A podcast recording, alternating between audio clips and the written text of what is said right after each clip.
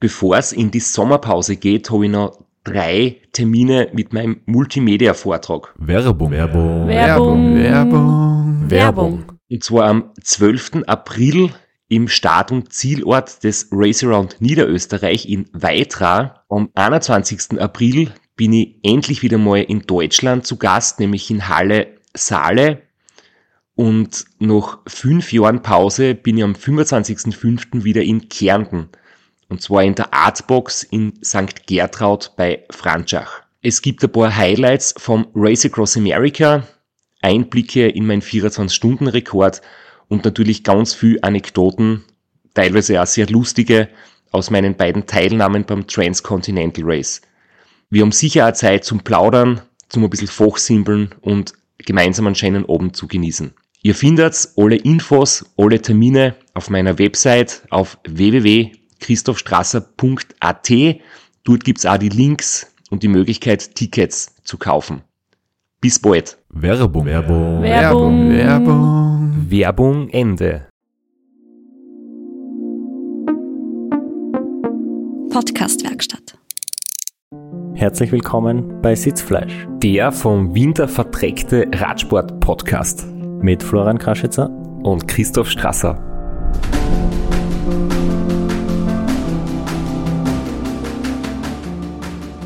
Ja, und wenn ich jetzt sage, äh, einfach mit Wasser runterspülen, dann ist die Folge für heute beendet und wir haben einen kurzen Arbeitstag. Ja, ich wollte dich ja fragen, wann du das letzte Mal dein Radl geputzt hast. Welches ist die Frage? Welches? mein, mein, mein Gravelbike habe ich äh, in Chile noch geputzt, Pipi Fein, äh, seither nicht mehr angegriffen. Und über mein Rennrad möchte ich nicht sprechen.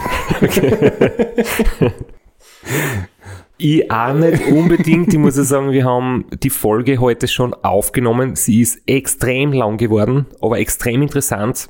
Und ich habe mir jetzt im Nachhinein gedacht, dass gut, dass wir ein Audioformat sind und dass mein Rad nicht sichtbar ist. Ja, und, und meins, meins auch nicht.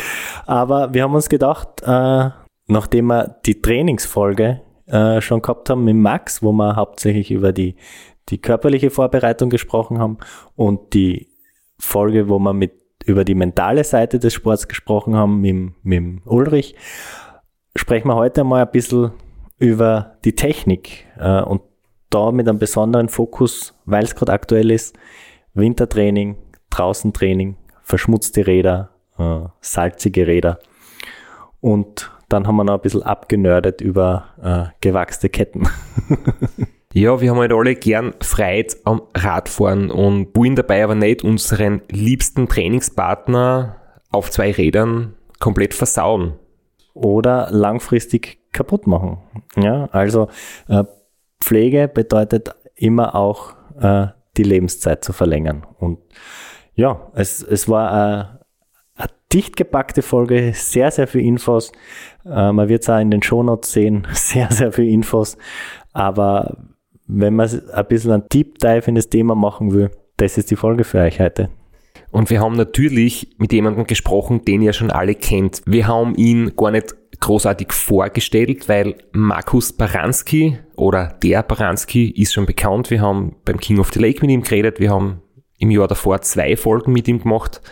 Und wir kriegen bei seinen Episoden immer sehr viel Feedback und da gibt es sehr, sehr viele Aufrufe und es gibt einfach keinen besseren, wenn es um die Technik geht am Rad, als unseren Sitzfleisch-Material ähm, Experten und ich glaube, wir sollten ihn bald in unser Team aufnehmen vielleicht.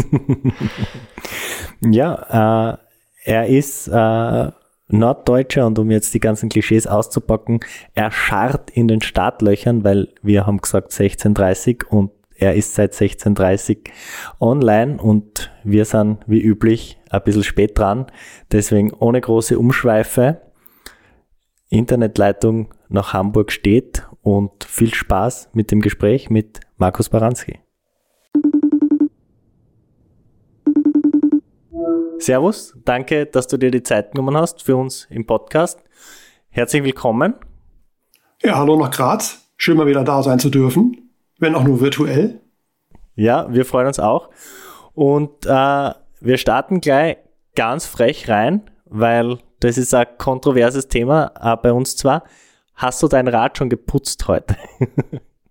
äh, nee, heute nicht. Äh, für alle da draußen, zeichnen das ja an einem Montag auf und Montag ist bei mir der neue Freitag, da ist nämlich meistens trainingsfrei. Äh, ich merke das dann immer Sonntagabend, dass ich nach zwei, drei Tagen platt bin. Und deswegen ist montags meistens nichts. Und deswegen habe ich heute mein Rad noch nicht geputzt, aber sowohl gestern als auch vorgestern, als auch am Freitag war das natürlich sofort der Fall, bevor ich bei mir in die Werkstatt wieder reingeschoben bin und habe den ganzen Dreck und Siff und Salz und so weiter abgespült vom Rad mache ich auch rund ums Jahr, wenn kein Salz auf der Straße liegt und es nötig ist, was hier bei ungefähr, ich würde sagen, 70, 80 Prozent meiner Trainingsfahrten nötig ist, aufgrund der Dinge, die da so auf der Straße liegen und nachher am Rad kleben. Straps, wann hast du zuletzt dein Fahrrad geputzt? Ja, schon eine Zeit her. Ich bin jetzt ja sehr oft am Indoor-Trainer unterwegs und da fällt weniger Dreck an, außer hier und da ein paar Schweißflecken und die sind recht schnell abgewischt.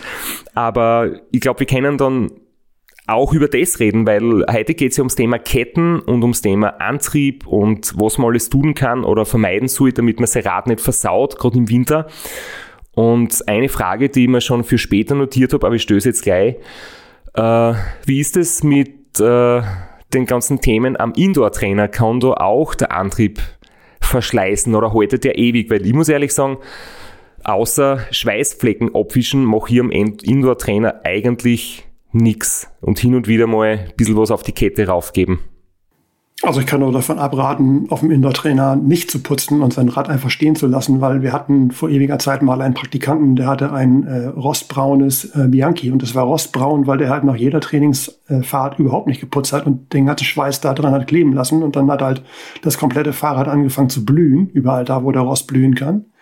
Ist schon ein bisschen her, aber ich habe auch noch eine ganz aktuelle Anekdote und die hat auch mit dem Thema Ketten zu tun. Ich habe nämlich einen, einen Vieh von Kollegen, der mehr oder weniger nur drinnen trainiert, der kommt vom Rudern und der ist das halt gewohnt, dass er sich drinnen auf der Stelle die Kante gibt und den habe ich halt auch eingespannt für was, über das wir vielleicht nachher auch noch sprechen.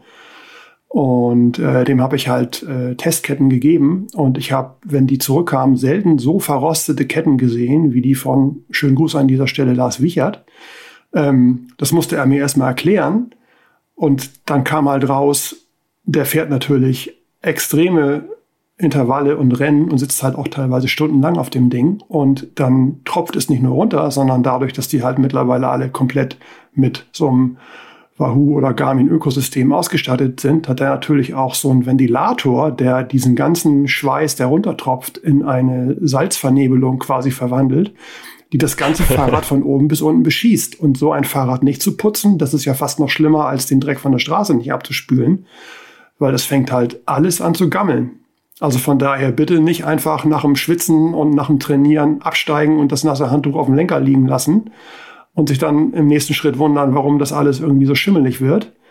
Auch da würde ich regelmäßig schon mal irgendwie drüber gehen, auch wenn ich nicht der eigentliche Indoor-Fahrexperte bin, aber das ist so ein bisschen meine Erfahrung aus zweiter Hand. Ähm, Schimmelflecken habe ich auch schon erfahren, können auf andere Weise entstehen, nämlich wenn man so sein Elektrolytgetränk im Sommer irgendwann am Rahmen tropft aus der Flasche und das Rad nicht putzt und drei Monate später holt man es dann wieder aus dem Keller. ähm, ja, der typische, der, der typische also. Triathlet. Am Ende der Saison stellt er das Fahrrad genauso in die Ecke und wundert sich dann im Frühjahr, was mit seinem Fahrrad passiert ist. ja. Also ich sage immer, ein Glück, nur ein glücklich, also nur ein sauberes Fahrrad oder ein, ein, ein Fahrrad, was in Schuss ist, ist eigentlich happy. Und du im nächsten Schritt als derjenige, der das mal für viel Geld gekauft hat und der drauf sitzt und da Spaß dran haben möchte, dass alles funktioniert und auch cool aussieht, auch. Und es ist eigentlich gar nicht so viel Aufwand, wie viele Leute immer denken, warum sie dann irgendwie eine Ausrede haben, das nicht zu machen. Das ist eigentlich eine Sache von ein paar Minuten, wenn man da so ein paar Handgriffe beherrscht. Und das hält halt das Fahrrad auch viel, viel länger in Schuss und hilft vor solchen Baustellen, wo man plötzlich irgendwie viel Geld ausgeben müsste. Aber was ist denn jetzt generell äh, beim, beim Indoor-Trainer zum Beispiel auch ein Thema Verschleiß zu beachten? Weil ähm, Dreck, also so Salz oder Staub und so weiter, kommt jetzt nicht auf die Kette. Von dem her bleibt sie sauber. Aber Kettenlängung und so weiter, kann man da auch irgendwas tun, damit man einfach äh, trotz Indoor-Training äh, die Lebenszeit noch etwas verbessern kann und den Verschleiß irgendwie verringert. Weil ich meine, wir werden ja heute natürlich viel reden über, über Kettenwachsen, über Pflege, um den Verschleiß zu verringern, dass das Ganze eben, ja, einerseits weniger Reibung hat im Sommer und weniger Verschleiß im Winter. Über das draußen Dreck und Matsch und Salz sprechen wir später, aber ist da auch beim Indoor-Rad was zu beachten? Ja, wie eben schon angesprochen, wenn man halt in so einem Salznebel sitzt, dann sollte man den halt bitte auch wieder abwischen nach dem Fahren. Und dann ist so ein Tipp von mir, und das gilt halt eigentlich auf der Rolle mindestens genauso wie draußen, in dem Moment, wo man irgendwas hört und irgendwas schubbert und schabt, ist es halt immer schlecht. Und wenn ich mir jetzt vorstelle, wie Leute auf Zwift versuchen, irgendwelche Berge hochzukraxeln, ohne vorne noch zu schalten, da kommt halt schneller auch mal irgendwie ein Schräglauf bei zustande, als man sich das vielleicht vorstellt. Und Schräglauf ist halt eigentlich immer doof also wenn man Swift-Rennen fährt, verliert man da halt Leistung und das ist das gleiche wie draußen. Aber im Grunde genommen geht dadurch auch alles, was man irgendwie an welchem Schmiermittel auch immer auf der Kette hat, auch schneller runter, als wenn man die Kette einigermaßen gerade schaltet. Stell dir vor, du hast im Grunde genommen vorne immer die Kette auf dem inneren Leitblech vom Umwerfer schubbern mit jeder Pedalumdrehung. Da polierst du, egal was auf der Kette ist, das halt auch schneller runter, als wenn du die Kette einigermaßen gerade laufen lässt. So. Und diese ganze Geschichte mit Ketten wachsen und so weiter ist für drin aus meiner Sicht auch noch deswegen ein guter Tipp, weil du bis auf die, ich sag mal, die initialen ersten Flocken, die man nach einer neuen Kettenwachsung halt hat, die man dann aber abwischen kann, danach ja nie wieder irgendeinen Dreck und irgendein Ölkram hast, der zur Not auf dem Teppich oder an der Couch oder sonst wo landet und zu Hause dann für dicke Luft sorgt. Also von daher ist es eigentlich schon eine gute Geschichte, da auch so ein bisschen drauf zu achten, ähm, dass nicht dauerhaft tot zu fahren mit einer Schmierung, die dann halt im schlimmsten Fall auch wieder so eine schwarze Paste ist, wenn man da mit Öl noch arbeiten sollte. Ja, und ansonsten halt einfach irgendwie nach Möglichkeit äh, abwischen, ähm, wenn es irgendwie laut wird, darauf achten, ob da vielleicht irgendwas falsch läuft. Dann kommen wir gleich äh, zum, äh, bevor wir jetzt zum ganz heißen Thema kommen, zum heißen Thema, äh, wenn man jetzt draußen im Dreck in der Salzlake herumfährt und dann erfroren vom Training nach Hause kommt und man will eigentlich nur mal in die warme Dusche, Dusche. Was ist die beste Behandlung für mein Fahrrad, bevor ich es einfach so in den Keller stelle? Also ich mache das immer so, dass ich das direkt, bevor ich überhaupt mich selber ausziehe, einmal draußen abspüle. Im Sommerhalbjahr ist das einfach ein normaler Gartenschlauch. Äh, manchmal, je nachdem, wie viel Dreck das ist, habe ich noch einen Eimer mit einem ganz kleinen Tropfen Spülium im Schwamm dabei, um solche Sachen wie Energiegetränke oder tote Regenwürmer oder Schafscheiße oder was weiß ich auch immer da am Fahrrad klebt, abzuwaschen. Im Winter ist der halt eingefroren, da kommt der Schlauch dann halt einfach aus dem Keller. Ich habe im Wäscheraum, der hier neben meinem, meiner Werkstatt ist, so ein Ausgussbecken und da habe ich halt einfach irgendwie eine Aufnahme für einen Gartenschlauch angebracht und komme dann halt mit dem Schlauch aus dem quasi Wäscheraum raus äh, vor die Tür von meiner Werkstatt, spüle das Fahrrad ab und dann geht das direkt danach rein. Und dann reicht es eigentlich bei gewachsenen Ketten, das ist halt auch einer meiner größten Tipps immer im Alltag für Leute, die solche Modelle fahren, die Kette einfach durch einen trockenen Lappen zu ziehen, weil was die nicht mögen, ist halt im Grunde genommen dreckig, siffig, nass in die Ecke gestellt zu werden und dann drei Tage später wieder in die Hand genommen zu werden. Das ist halt auch das Einzige, was Öl und Fett besser kann als Wachs äh, ist halt Korrosionsschutz. Ist im Grunde genommen auch der Grund, warum die Ketten, wenn man sie aus der Packung nimmt, in so einer dicken Schmierpackung äh, eingehüllt sind. Können wir nachher noch irgendwie vielleicht drüber reden, warum das so ist und wie man damit umgeht und so. Aber eigentlich ist es dann auch getan. Also ich spüre das Fahrrad einmal ab. Ich halte jetzt bei allen Rädern, die irgendwie Discbrake haben, auch einen Schlauch. Also keinen Hochdruckstrahler oder sowas. Einfach nur einen normalen Gartenschlauch mit einer Düse, die relativ wenig Druck auf äh, die Bereich am Fahrrad ausübt, einfach einmal drüber und spül einfach dann auch zum Beispiel den Siff aus den Bremssätteln raus bei den Disc Brakes, weil das ist ja auch so ein Ding, was viele Leute vergessen. Da sind halt auch Bremsbelege drin, die wie die Dinger früher an den Felgen aus Gummi auch verschleißen und auch zusetzen können mit Abrieb und so weiter. Wenn man dem gar keine Chance gibt, sondern da einmal kurz durchspült, dann halten die Dinger auch viel länger. Und man bremst nicht beim nächsten Mal losfahren dann mit so einer Schmirgelpaste, die sich halt auf den Brems belegen und auf den Scheiben festgesetzt hat, das alles wieder reines Metall, sondern hat da auch länger Freude dran.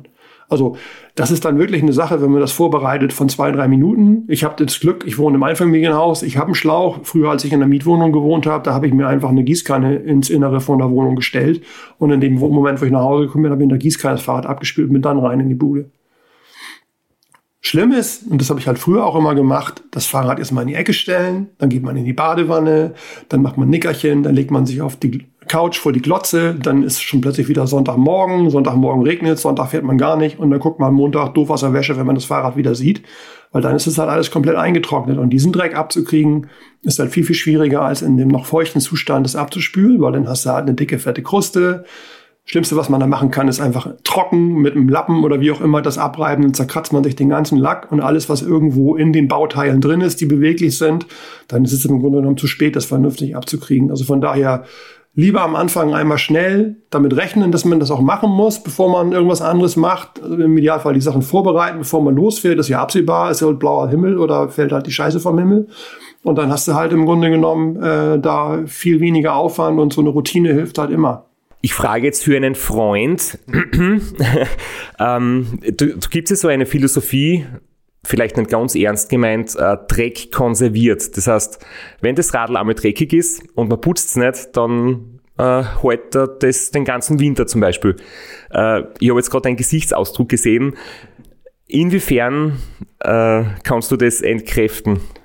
ich weiß ja nicht, wie viele Rela Specialized dir im Jahr oder im Monat so zur Verfügung stellt und die du dann als Schrotthaufen zurückgeben kannst. Also ich habe früher auch mit einer Gruppe von Crossern trainiert, da sahen die Räder genauso aus. Und wenn die Kette gequietscht hat äh, von einem völlig versifften Fahrrad, dann haben die ihre Trinkflasche mit Tee genommen und haben auf die Kette einmal eine Dusche Tee gegeben und dann war die Kette ruhig. Aber die mussten die Fahrräder auch nicht noch irgendwie im nächsten Jahr und im übernächsten Jahr fahren, sondern die haben die wahrscheinlich dann auf den Müll geschmissen danach.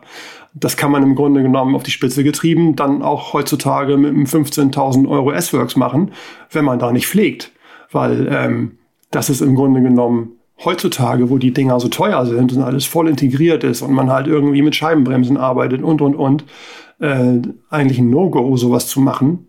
Es sei denn, man bekommt jeden Monat ein neues Fahrrad.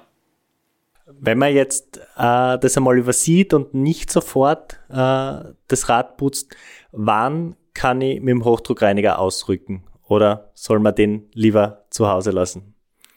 Wenn man so ein Ding zu Hause hat, soll man den mal schön in der Gartenlaube stehen lassen und dann damit meinetwegen im Frühjahr die Waschbetonplatten wieder eigenfrei. Also ich würde nie mit, einem mit so einem Druck, wie ein Dampfstrahler hat, aufs Fahrrad zielen. Das wird ja schon oft oder wird ja eigentlich schon immer erzählt, bitte nicht machen. Dann sieht man immer diese tollen Videos von den Profi-Rennstellen, wo die halt irgendwie 20 Räder jeden Tag mit so einem Ding waschen. Das ist halt nur der Fall, wenn du dann auch irgendwie nach jedem Rennen und nach jeder Rundfahrt und so wieder neue Lager verbaust und Leute hast, die nichts anderes machen, als sich um die Räder kümmern. Kann ich eigentlich nur von abraten. Deswegen nochmal eigentlich, und das reicht eigentlich in den meisten Fällen auch, ein Schwamm mit ein bisschen Wasser, mit einem Tropfen Spüli, wenn es überhaupt sein muss. Vorher das ganze Rad einmal nass machen, damit der grobe Dreck schon mal abgespült wird. Einmal mit dem Schwamm mit ein bisschen Spüli rübergehen und dann mit Klarwasser wieder abspülen. Es gibt halt auch ganz, ganz viele super fancy, spezielle Fahrradreinigungsmittel. Meiner Meinung nach ist das alles Blödsinn, wenn man da mal auf die Inhaltsstoffe guckt. Das weicht nicht großartig ab von dem äh, bioabbaubaren Spülmittel, mit dem du auch dein Geschirr spülst. Und du brauchst auch keine Schaumkanonen, was man auch teilweise sieht, mit dem die Leute dann in der Lanze ihr Fahrrad erstmal komplett in eine weiße Schaumhülle einhüllen. Das ist eigentlich auch alles gar nicht nötig, sondern da reicht eigentlich ein bisschen Wasser und ein bisschen Spüli, wenn es überhaupt sein muss. Ich hätte jetzt einen Tipp, aber ich hätte natürlich gern, dass du das bestätigst. Und zwar habe ich bei mir im Keller einfach einen Wasserkocher und wenn ich das Rad putze, mache ich Wasser heiß und gebe dann noch vielleicht ein kaltes Wasser dazu, dass es halt irgendwie so warm, lauwarm oder so mhm. ist. Und mir kommt vor, dass dann die Sachen wesentlich ja. leichter weggehen, ja. weil das ist ja in der Küche gleich. Wenn du ja. mit, mit heißem Wasser deine, dein Geschirr sauber machst, geht's wesentlich leichter. Genau. Also Warmwasser löst alles, was irgendwie mit Zucker oder Schweiß oder anderen Dingen zu tun hat, wesentlich besser an. In diesem Eimer mit dem Schwamm, äh, der ist auch wirklich nur zum Fahrradputzen vorgesehen. Da steht groß und breit drauf, nur für Markus Fahrräder Hand ab. Da geht auch kein Klempner ran und macht damit irgendwelche Heizungen wieder irgendwie luftfrei oder so. Ähm, da ist auch immer Warmwasser dran und dieser Schlauch, und jetzt kommt's, der ist ja an einem Waschbecken angeschlossen, wo Kalt- und Warmwasser ist. Und wenn ich die Gelegenheit habe und es nötig ist, also die letzten Wochen war zum Beispiel eigentlich jede Ausfahrt das Fahrrad komplett vereist. Also wenn du beim Gravelbike irgendwo in den Hinterreifen schubbern hörst, weil am Sitzdom so viel Eis klebt, dass der Reifen sich nicht mehr frei dreht, dann weißt du halt, okay, zu Hause ist es eigentlich Zeit für Heißwasser aus dem Schlauch. Dann habe ich halt diesen Schlauch aus einem normalen Wasserhahn mit Heißwasser. Und das ist im Grunde genommen bei groben Verunreinigungen und bei vereisten Sachen das Ding meiner Wahl, um das sauber zu kriegen. Man sollte nur eine Sache nicht machen, weil ich es auch schon einmal erlebt habe. Diesen Gartenschlauch mit Heißwasser dann auf Stopp drehen und dann in der Werkstatt liegen lassen und den Wasserhahn aufgedreht lassen. Weil dadurch, dass dieses heiße Wasser das Gummi so weich macht, verabschiedet sich dann irgendwann die Düse am Ende vom Schlauch und damit flutest du dann deine ganze Werkstatt mit heißem Wasser. Bis du das merkst, wenn du oben in der Wanne liest, das dauert einen Moment. Bis du das wieder trockengelegt hast, auch. also idealerweise, das kriege ich eigentlich nur hin, wenn ich hier Unterstützung habe durch meine Frau oder meinen Sohn. Sag ich bitte einmal aufdrehen, dann bleiben die an dem Wasserhahn stehen und dann halbe Minute später, okay, kannst wieder abdrehen. Und dann ist Warmwasser auch besser geht das gar nicht. Werbung. Werbung. Werbung. Werbung. Werbung. Wie January und Dry January sind vorbei. Wie ist es gelaufen? Wie sind die großen Neujahrsvorsätze, wenn man sie jetzt Revue passieren lässt, so gelaufen? Also ich kann sagen, wie immer, aim high und hau komplett daneben. Also äh, ist, ist, nicht so gut, ist nicht so gut gelaufen, ja. wie, wie immer eigentlich. Man nimmt sich viel zu viel vor, die Ziele sind äh, viel zu unklar, man braucht äh, konkrete, greifbare Ziele. Aber was ein einfaches Ziel ist, was leicht zu etablieren ist, ist eine tägliche Routine mit AG1. Flo, ich habe jetzt nicht genau verstanden, was du am Anfang gesagt hast. Dry January kenne ich, ähm, kein Alkohol Im Jänner. im Jänner. Und das zweite, was du gesagt hast, höre ich zum ersten Mal und habe es nicht verstanden. Ja, liegt vielleicht auch an meiner Au- Aussprache. Es ist der Veganuary, also der vegane Jänner. Äh, haben sich auch einige zum Ziel gesetzt, zumindest in meiner Bubble. Ich habe es auch nicht ganz geschafft, aber es lag nicht am AG1, weil AG1 ist vegan. AG1 ist nämlich ja vegan, ohne künstliche Aromen, hat keine Farben und Konservierungsstoffe, kein Gluten, keine Eier und keinen zugesetzten Zucker oder Nüsse oder Milch. Aber was viel wichtiger ist, nicht das, was nicht drinnen ist, sondern es geht eigentlich darum, was drinnen ist. AG1 ist eine wissenschaftlich basierte Mischung hochwertiger Inhaltsstoffe in Pulverform. Vitamine, Mineralstoffe, Bakterienkulturen, Antioxidantien, einen Pilzkomplex und mehr als 70 Zutaten aus natürlichen Lebensmitteln. AG1 basiert auf einem wissenschaftlichen Konzept aus Nährstoffsynergien. Dadurch kann die Wirksamkeit der einzelnen Nährstoffe verstärkt werden, um unsere Gesundheit bestmöglich zu unterstützen. Und wie funktioniert's? Einfach einmal am Tag, idealerweise in der Früh, einen Messlöffel AG1 in kaltes Wasser, in den Shaker, schütteln, trinken und fertig. Und damit einfach wissen, dass man sein Nährstofffundament für den Tag schon gelegt hat. Auch jetzt im Winter, es kann auch lauwarmes Wasser sein oder man kann das Wasser mit einem Schuss Zitrone äh, verfeinern. Dann schmeckt's noch besser. Dazu ist es einfach eine Routine, die ist sehr leicht zu erlernen und auch sehr leicht durchzuziehen. Äh, das schafft man äh, wirklich ganz einfach in der Früh. Das kostet keine 30 Sekunden und das kann man wirklich langfristig aufbauen und durchziehen. Unterstützt das Immunsystem, den Energiehaushalt, den mentalen Fokus und ihr findet alle Infos und die gesundheitsbezogenen Angaben auf www.drinkag1.com slash Sitzfleisch und dort gibt es auch die Möglichkeit, eine Bestellung zu tätigen, ein Abo abzuschließen, wozu es dann einen Jahresvorrat Vitamin D3 und K2 kostenlos dazu gibt, plus dem Flo sein Lieblingsprodukt. Den äh, wunderbaren Shaker. Und ja, dann hat man alles, was man braucht, um eine gesunde Routine zu starten. Und die fünf Travel Packs hättest du fast vergessen. Und die fünf Travel Packs, ja. Äh, ja, es, ist, es steht kein Urlaub an bei mir, es ist leider so das typische Loch äh, Ende, Feb äh, Ende Jänner, aber die Travel Packs gibt's auch noch. Werbung. Werbung. Werbung. Werbung. Werbung Ende. Man hört jetzt ja ganz oft das Thema Kettenwachs. Und du bist da jemand, der, der sich damit sehr, sehr viel beschäftigt. Du, du machst es äh, für deine Räder und auch für die Kunden von deinem Shop. Ähm, ich bin schon in Genuss gekommen von Baranski gewachsenen Ketten. Ähm, wir würden heute aber auch gern drüber reden. Erstens nochmal kurz, was die Vorteile sind, ähm, ob es Nachteile gibt und vor allem, wie kompliziert es wirklich ist, wenn man das selbst machen möchte. Weil natürlich früher oder später, ich habe jetzt auch selbst damit angefangen, ich werde nachher noch kurz erzählen, wie es mir dabei erging, ähm, ist das natürlich schon etwas, was man regelmäßig machen sollte. Das haltet jetzt nicht äh, wochenlang, sondern man muss hin und wieder Wachs nachbehandeln. Und was kannst du uns da mitgeben, ähm, wenn man, wenn man eine, eine neue Kette hat? Wie bringt man sie in den Zustand, dass man es quasi ins Wachsbad werfen kann? Und einfach bitte ein paar Tipps für, für Leute, die das selbst machen wollen. Also ganz kurz vielleicht irgendwie noch die Top-Benefits, die sowas hat. Gekommen bin ich da irgendwann mal drauf auf der Suche nach diesen berühmten Marginal Gains. Äh, irgendwann habe ich mir mal aus Amerika einmal fertig präparierte Ketten gekauft und da stand dann handschriftlich irgendwie immer drauf, diese Kette spart in, im, im Gegensatz zur regulären Dura-Ace-Serienkette so und so viel Watt. Ja, kann man dran glauben, muss man nicht dran glauben. Ich habe es damals geglaubt. Ich habe dann irgendwann gemerkt, dass der größere Benefit eigentlich ist, dass an den Ketten kein Dreck mehr hängen bleibt. Und das kannst du dann im Grunde genommen ja auch übertragen auf alle anderen Räder, die bei mir nicht Zeitfahrrad heißen. Also meine Rennräder, meine Gravelbikes, meine MTBs, was auch immer. Und äh, das im Grunde genommen dadurch, dass der Öl- oder Fettfilm nicht mehr da ist und der ganze Straßendreck da nicht mehr anhaftet und sich das Ganze nicht mehr einarbeitet, hält nicht nur die Kette, sondern hält auch alles andere, was mit der Kette Kontakt hat, viel, viel, viel länger. So, das ist auch, glaube ich, für die meisten Leute ein viel wichtigerer Benefit, als diese nochmal ein Watt hier und ein halbes Watt da und drei Watt da. Wie realistisch das ist, können wir vielleicht nachher noch kurz darauf eingehen. Ähm, das ist meiner Meinung nach der größte Benefit bei gewachsenen Ketten. Und interessanterweise, äh, also ich arbeite in den meisten Fällen mit diesem Molten Speedwax, was du ja auch schon probiert hast und bei dir im Shop gibt und bei mir im Shop gibt. Der Chef von dem Laden sitzt in Amerika und der Sohn von dem fährt US-Cross-Nationalkader. Und dann habe ich irgendwann gesagt, ja, im Cross auch. Er sagt nur noch, also das ist jetzt schon fünf, sechs Jahre her.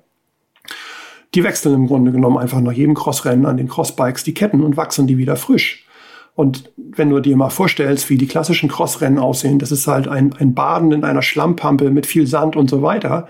Ähm, das funktioniert da ist viel, viel besser, wenn du da nicht mit Öl arbeitest und wenn sich da kein knirschender äh, Sand oder sonst was in der ganzen Schaltung festsetzt, sondern wenn sich die Kette auch bei solchen Bedingungen relativ sauber ganz lange dreht. Und das ist irgendwas, was ich dann hier festgestellt habe, als ich wieder ins Gelände zurückgegangen bin. Ich komme ja eigentlich vom Mountainbike fahren, habe mir vor ein paar Jahren dann wieder ein Gravelbike gekauft und fahre auch wieder jetzt mehr MTB und so. Das Fahrrad kann aussehen wie Scheiße, aber die Kette ist sauber und die Kassette auch. Und wenn ich das Fahrrad dann komplett vollgeschlammt mit dem Schlauch abspüle, ist danach alles picobello. Ich ziehe die Kette einmal durch einen trockenen Lappen, weil das Einzige, was die nicht mögen, ist halt nass hingestellt zu werden, hatte ich eben schon gesagt. Und dann hast du im Grunde genommen äh, da viel, viel länger Freude dran. Natürlich musst du das irgendwann auch nachlegen. Also es gibt keine Schmierung, die ewig hält. Und das ist halt auch ein Märchen, dass die Leute meinen, okay, sie kaufen eine gewachsene Kette bei mir und dann so nach 1500 Kilometern beschweren sie sich, dass die Kette laut wird.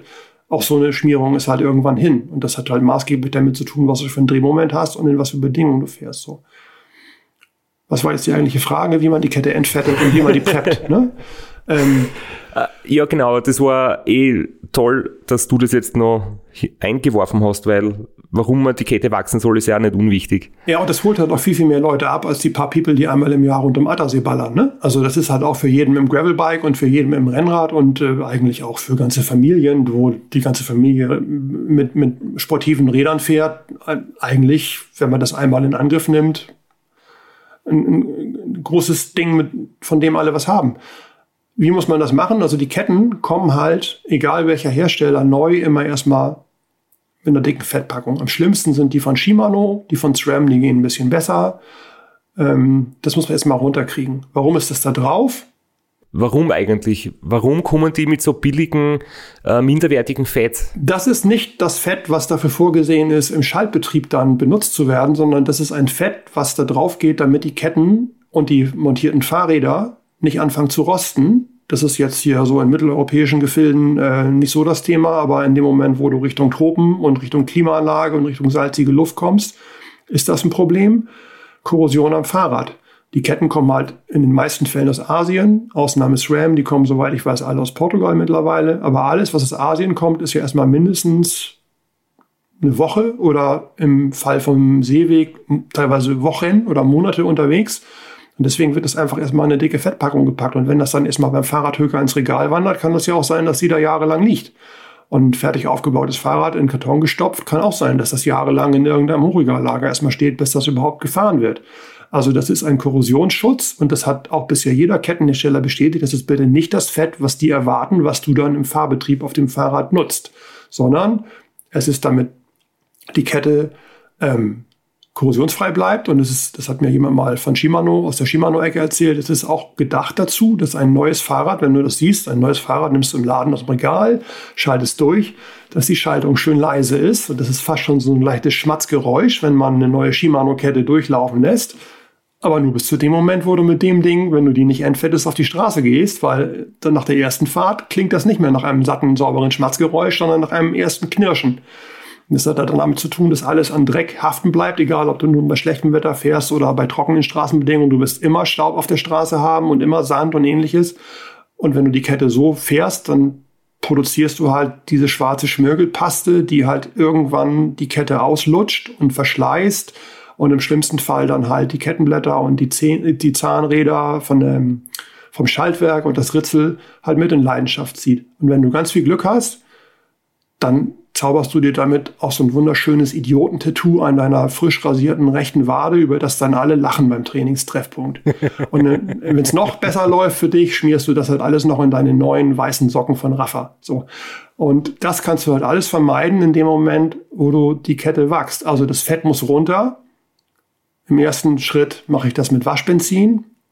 Das dauert ein bisschen. Mehrere Durchgänge braucht man dafür. Also Shimano wie schon erwähnt, hat eigentlich die penetranteste Fettpackung. Da brauchst du drei bis vier Durchläufe, bis das einigermaßen durchsichtig bleibt, das Waschbenzin. SRAM geht ein bisschen schneller. Dann kann man für jeder Männer an dieser Stelle abbiegen und die Kette dann wachsen. Ich mache das noch eine Ecke ähm, genauer, indem ich die dann noch in Ultraschall Ultraschallbad packe, wo heißes Wasser mit einer alkalischen Lösung drin ist, wo die nochmal irgendwie zehn Minuten gereinigt wird. Und danach geht die bei mir nochmal wieder in so einen speziellen Isopropanolalkohol, um sämtliche Rückstände abzuwaschen. Und dann ist die Kette wirklich klinisch rein. Dann hast du halt blankes Metall. Und dieses blanke Metall ist halt die beste Grundierung in Anführungszeichen, auf die du dann das Wachs auftragen kannst, indem du die Kette in ein Wachsbad mit ungefähr 90 Grad heißem Wachs packst und dann schön schwenkst weil das ist halt nicht nur dieses Wachs in Form von Paraffin, was viele verwenden. Die meisten Anbieter, Molten Speedwax, Silka, was weiß ich, ist immer Paraffin als Basis mit ein paar Zusätzen und dann schwenkst du die Kette, damit diese Zusätze, die da drin sind, das sind halt die, die das auch so grau oder Anthrazitfarben wieder machen, in der Kette landen. So. Und dann hast du eine gewachste Kette, die musst du dann in dem Falle von so Paraffinpräparaten nochmal eine halbe Stunde einfahren, bis das alles picobello schaltet. Und dann hast du aber ganz, ganz lange Ruhe. Das kann dann halt gehen von, sagen wir mal, 300 Kilometer, wenn du nur bei Scheißwetter fährst, durch die Lüneburger Heide und durch die Harburger Berge und was nicht alles. Aber ich kenne auch den Christoph aus Graz, der ist mit so einer Kette 1000 Kilometer gefahren am Stück und er hat erzählt, es hat nicht die ganze Zeit die Sonne geschienen und die war nach 1000 Kilometern auch noch gut. Das kann daran liegen, dass die gut gemacht wurde. Weiß jetzt gar nicht, wer die gemacht hat. Und es kann auch daran liegen, dass das eine Kette von SRAM gewesen ist, weil die guten Ketten von denen sind halt mittlerweile alle verchromt da hast du halt überhaupt gar keinen Ansatz für irgendwas mit Korrosion. Das kann bei billigen Ketten, und jetzt kommt's, bitte Obacht, ich empfehle jedem, der Ketten wächst und sich den ganzen Aufriss gibt, bitte mindestens mittleres Preissegment bis oberes Preissegment von Ketten zu kaufen. Es lohnt sich. Das ist halt plötzlich kein Verschleißteil mehr, was du alle paar Wochen oder alle paar Monate wegschmeißt und wo es eine 105er auch tut, sondern das ist was, was länger hält und mit höherem Preis hast du automatisch eine höhere Metallgüte und eine bessere Oberflächenbehandlung. Also einmal zum Mitnehmen, bei Shimano bitte nicht unter Ultegra, am liebsten Dura-Ace und bei SRAM bitte alles ab bei der Axis Force und bei den MTB-Gruppen ähm, X0 oder X01. Alles darunter würde ich nicht nehmen, weil eine Sache oder die einzige Sache, die Fett, wie eben schon beschrieben, ja besser kann als Wachs, ist der Rostschutz. Und wenn du eine minderwertige Metallgüte hast und da quasi das Fett runter radierst und dann wachst und dann irgendwann die Wachsschicht wieder abträgt, durch was auch immer, scheuernden Umwerfer, Strassers Drehmoment, schlechtes Wetter, Dreckbeschuss, was auch immer, dann hast du halt das Metall ohne eine schützende Wachsschicht und dann setzt sich da im schlimmsten Fall Flugrost ab. Das beobachte ich auch, wenn Leute bei dem Endfetten Fehler machen, können wir gleich noch drüber sprechen. Also da lohnt es sich auf jeden Fall, gute Kettenqualitäten zu kaufen. So. Und der Vorteil davon ist dann aber auch, du sparst halt dann ein deutlich früheren Austausch von Kassetten und von Kettenblättern und im schlimmsten Fall auch noch von Kettenblättern, die in Ketten, äh, von Powermetern, die in Kettenblätter integriert sind und und und. Das haben wir ja auch schon mal in einem vorigen Podcast besprochen, wie absurd es teilweise von der Produktpolitik mittlerweile ist mit einteiligen Ritzelpaketen für ein paar hundert Euro oder Powermeter mit ähm, Kettenblättern fest verbunden und so weiter. Also das ist der eigentliche Wachsprozess. Und ich schlage vor, weil das halt, wenn Baranski redet, schnell wieder links rein, rechts raus ist. Ich habe das mal fürs Bikeboard in so einer Workshop-Geschichte mit einer Bildergalerie gemacht. Das können wir eigentlich in die, ähm, in die Shownotes mal packen. Das ist halt von bis beschrieben. Das ist schon, ist schon notiert auf unserem, auf unserem Schummelzettel und wir packen das in die Shownotes und ähm, der Artikel ist ja zwei, dreimal schon gelesen worden. Ich glaube, da gibt's viele, viele tausend Zugriffe und Kommentare, also du ist richtig was los. Der, der steht auch schon seit ein paar Jahren. Also ich lese mir das jeden Morgen beim Kaffee selber nochmal durch, aber da waren noch ein paar andere Leute mittlerweile drauf, glaube ich.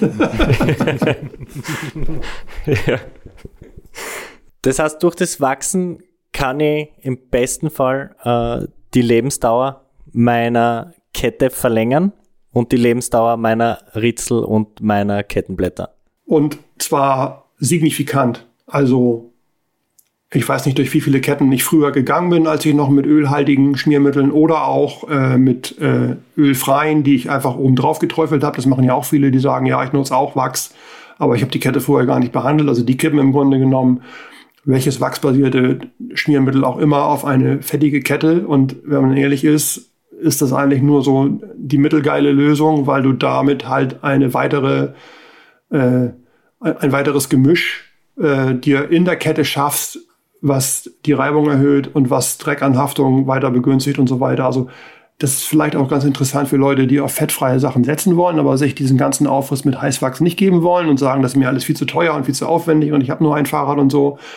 Okay, dann macht bitte Folgendes. Wenn ihr eine neue Kette macht, habt, aufzieht, macht einmal alles komplett sauber mit Waschbenzin, auch die Ritzel, auch die Kettenblätter, auch die Schaltröllchen. Und dann versucht einfach aus der neuen Kette das ganze Fabrikfett, was ihr jetzt gelernt habt, nicht zum Schmieren im Fahrbetrieb ist, sondern nur gegen den Gammel auf dem Schiff, das einmal runterzuwaschen mit Waschbenzin. Und dann könnt ihr gerne von mir aus mit irgendwelchen Drip Loops, die fettfrei sind, mein Favorit, Dry Fluid Bike, oder ich habe früher auch mal was gemacht mit Squirt. Ist halt, finde ich, so mittelgeil im Nachhinein betrachtet, weil es wasserbasiert ist. Aber dann könnt ihr im Grunde mit allen wachsbasierten Mitteln auch arbeiten, ohne dass ihr darunter immer noch eine Ölschicht habt, weil da kommt ihr mit einem Drip Loop nie ran auf den Fettschranz, der in der Kette sitzt. Das müsst ihr vorher wegmachen. So. Und ich kann euch erzählen, ich hatte mal hier ein Profibike von dem, damals von dem Katusha-Team. Das war halt in dem Jahr, wo die SRAM-Einfachgruppen neu auf den Markt kamen. Das habe ich mal für einen Vergleich bekommen, Triathlon gegen TT-Bike. Das war nagelneu, da war eine nagelneue Gruppe drauf und die Kette war komplett trocken. Also da war nichts drauf. Das heißt, die haben das aufgebaut und dann haben sie die Kette komplett entfettet. Und dann würde ich wetten, dass in dem Moment, wo das Fahrrad in Einsatz kam, in dem Moment ein entsprechendes Drip Loop drauf kam, aber die Kette halt schon fettfrei war für diese Behandlung damit. Wir haben jetzt gelernt, Kette zuerst entfetten, dann, ähm, wenn möglich, noch ins Ultraschallbad, äh, wenn man es ganz genau machen möchte, und dann ins Wachsbad. Und nachlesen kann man das auf Bikeboard. Aber jetzt ist natürlich die Frage, das klingt alles schön und gut. Ich habe selbst jetzt auch schon probiert und äh, bestellt man immer vom Baranski Shop die fertigen Ketten. Es ist machbar. Ich habe es auch geschafft und trotzdem ist dann irgendwie die Frage, wie kann man das ein bisschen ähm, praktisch sinnvoller machen, weil ähm, man will halt nicht permanent dieses Prozedere alle paar Tage oder alle paar Wochen wiederholen. Das heißt, ähm, ich glaube, du machst es auch immer so am Stück, oder? Das heißt, du nimmst fünf oder zehn Ketten parallel. Mit einer Null dahinter, ja. Ja, genau. Du natürlich, ja. du natürlich hast, verwendest das nicht nur für den Eigenbedarf. Wenn ich jetzt sage, ich bin ich bin selbst daran interessiert, nur für mich die Ketten so zu präparieren. Äh, zwei, drei, vier Ketten, wie viel man halt zur Verfügung hat. Und man macht das alles in einem Schwung und wenn es dann soweit ist, dass die Kette zum Wechseln ist, brauche ich eigentlich nur die nächste verwenden. Und wenn dann alle vier Ketten durch sind, kommen alle vier wieder ins, ins Bad. Genau. Also ich mache das ja seit Jahren. Ich habe eine Kiste, da sind frisch gewachste Ketten drin, verschiedene Schaltstandards. Also ich sag mal fürs MTB, 11-fach, 12-fach, Shimano, SRAM, Axis, was ich auch alles hier so bewege. Und ich habe eine Kiste, da sind die durchgefahrenen Ketten drin. Die kommen einfach wieder da rein. Ich arbeite nur mit wiederverwendbaren Kettenschlössern oder ich arbeite nur mit Kettenschlössern, können wir noch gleich drauf kommen. Und dann ist der Kettenwechsel eine Sache von ein paar Minuten. Und dadurch, dass du halt diese ganze Schmirgelpaste und den ganzen Dreck, den man von ölverschmierten Antrieben kennt, gar nicht mehr auf dem ganzen Antrieb hast, ist das wirklich alte Kette runter, neue Kette drauf, gut ist. Und nein, ich würde das auch nicht unbedingt für eine oder zwei Ketten machen. Aber ja, es lohnt sich, wenn man mehrere Ketten gleichzeitig macht. Entweder für dich alleine, wenn du gerade sagst, ich mache das für vier, fünf Ketten. Weiß jetzt nicht, wie viel Kilometer du im Monat fährst. 5000, 10.000, dann ist halt irgendwie auch im Monat Alle. sind die drei, vier Ketten dann auch durch. Aber genauso gut lohnt es sich halt irgendwie auch, das irgendwie meinetwegen zu poolen, mit ein paar Kumpels zusammenzulegen oder mit einem Verein oder mit der Familie oder was auch immer. Liebe Grüße an dieser Stelle an die Atterbiker. Ich weiß, dass die das seit diesem Winter halt auch geballt machen. Die haben das auch sogar noch mit dem Ketteneinbrechen auf die Spitze getrieben. Man glaubt es kaum, das geht auch über eine Bierflasche. Man muss gar nicht irgendwie ein Stück Holz nehmen und die Kette einbrechen, sondern wenn einer einen halben in der Hand hält, kann der andere die Kette da auch rüberziehen. Habe ich 1A gesehen hier per Video. Ganz liebe Grüße nach Schörfling, wir sehen uns im Herbst. Ähm, und dann wird da halt ein Schuh draus, weil das, was du einmal anschaffen willst, amortisiert sich halt locker über die Sachen, die du nie wieder kaufen musst, über die Zeit, die du nie wieder investieren musst, bezüglich Reinigung und Co. Und wenn du das halt irgendwie so siehst, okay, das ist eine Sache, die mache ich jetzt einfach. Ich kenne kaum oder niemanden, der danach nicht wieder, also der danach gesagt hat, das ist alles scheiße, ich gehe wieder auf Öl, war viel geiler.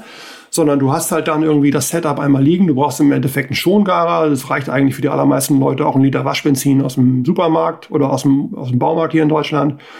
Und gut ist. Und dann hast du halt ähm, ein Setup, wo du mit glücklich bist und alle Räder bespielen kannst. Und bei mir ist es halt so, wenn jetzt die Zeitfahrsaison wieder kommt, habe ich meine Prio A-Ketten, die sind halt präpariert, die sind auch vorher noch eingefahren, bevor das ganze Prozedere losgeht, damit die minimal noch einpoliert sind von innen und so weiter.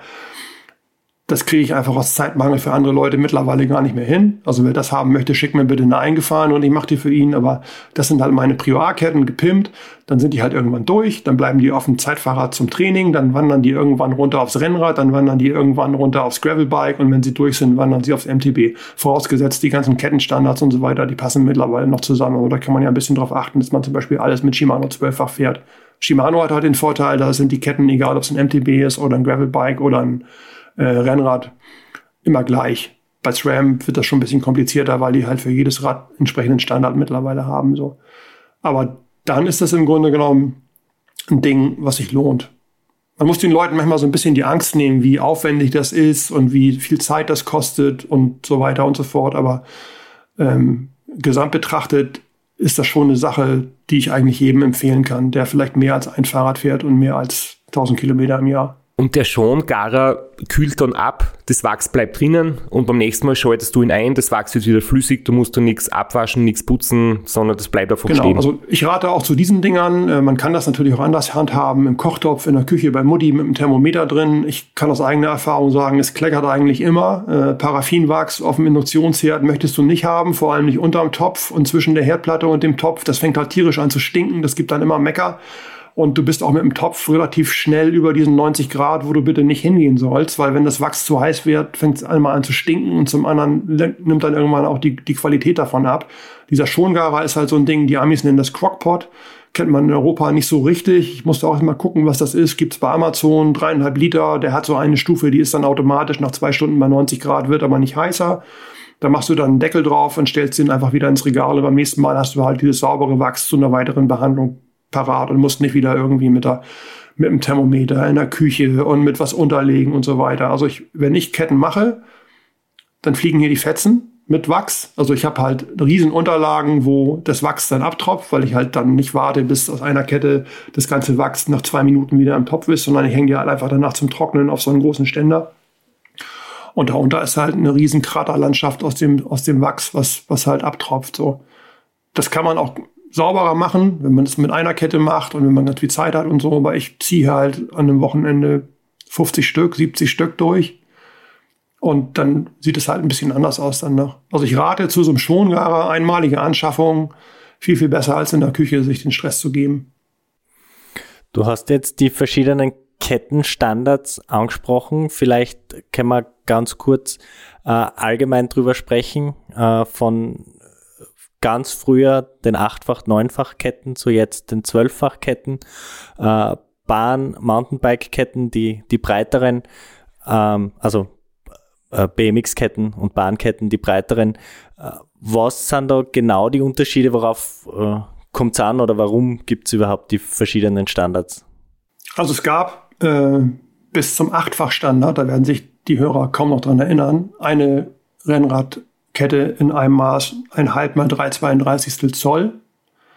Das ist halt einmal die, der Abstand von quasi Niete zu Niete und dann der Abstand von dem schmalsten Glied von innen nach innen, also quasi der Bereich, der aufliegt. Und die Kette war halt dann ähm, für alle möglichen Schaltungen zu fahren. Und irgendwann wurden dann aus acht, neunfach, dann zehnfach, dann elffach, dann zwölffach und teilweise sogar schon dreizehnfach. Ist ja naheliegend, dass das hinten immer enger wird, also die Abstände von den Ritzeln. Und deswegen hat man ab da halt gesagt, okay, das ist eine ausgewiesene Zehnfachkette, das ist eine Elffachkette und so weiter. Und dann gab es irgendwann mal eine Zeit, da wird sich auch noch kaum einer dran erinnern können, da konnte man unter Last nicht schalten.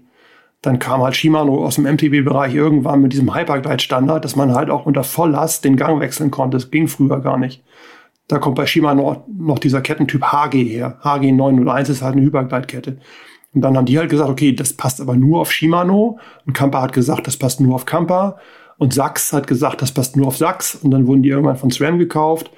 Und SRAM treibt es jetzt halt auf die Spitze. Die haben, ich weiß nicht, wie viele verschiedene Kettenstandards und die behaupten halt, okay, auf die Axis Ritzel und auf die Axis Blätter passen nur Axis Ketten und auf die T-Type Transmission passen bitte nur die und auf die Eagle passen bitte nur die und dann ist es halt ein Riesenwust an verschiedenen Standards geworden. Also wichtig ist halt, das wird wahrscheinlich hier die meisten Hörer interessieren, weil die alle mit, ich vermute mal Road unterwegs sind oder Gravel äh, Sonderfall ist immer MTB in verschiedener Hinsicht, auch mit Full Suspension und mit Kettenlänge kommen wir noch drauf gleich. Es gibt halt die ausgewiesenen Kettenbreiten für unterschiedliche Schaltsysteme. So. Und ich fahre halt bei ganz, ganz vielen Sachen Shimano. Ich fahre halt noch viel elffach auf meinem Gravelbike und auf ein paar TT-Bikes. Ich fahre halt mittlerweile auf dem TT-Bike auch zwölffach Shimano und ich fahre halt mittlerweile sogar auch Rennräder mit Access-Schaltung. Da muss man halt so ein bisschen drauf aufpassen, was man halt fährt. Also ich sag mal so, bei allem, was nicht Axis ist, SRAM Axis, kann man eigentlich alles, was auf zwölffach ausgewiesen ist, auch fahren. Also neben Shimano-Ketten, die ich immer noch sehr gut finde, zum Beispiel auch KMC oder YBN, das ist so ein taiwanesischer Hersteller, von dem ich schon ganz lange die wiederverwendbaren Schlösser verkaufe und die Zangen. Oder von mir aus auch alles andere von Wippermann und wie sie alle heißen in zwölffach. Das passt auf Shimano. So. Mittlerweile sind die Dinger so schmal, dass es von den ähm, ursprünglichen Achtfachketten auf einer Außenbreite, also an der breitesten Stelle ist die Kette in zwölffach nur noch 5,25 Millimeter. Elffach ist 5,6 Millimeter. Und jetzt kommt's, SRAM hat das irgendwie hinbekommen, dass die Axis nur noch 5 Millimeter sind. Das heißt, die Ketten werden schmaler und schmaler und schmaler. Und zwar nicht nur außen, sondern halt auch innen.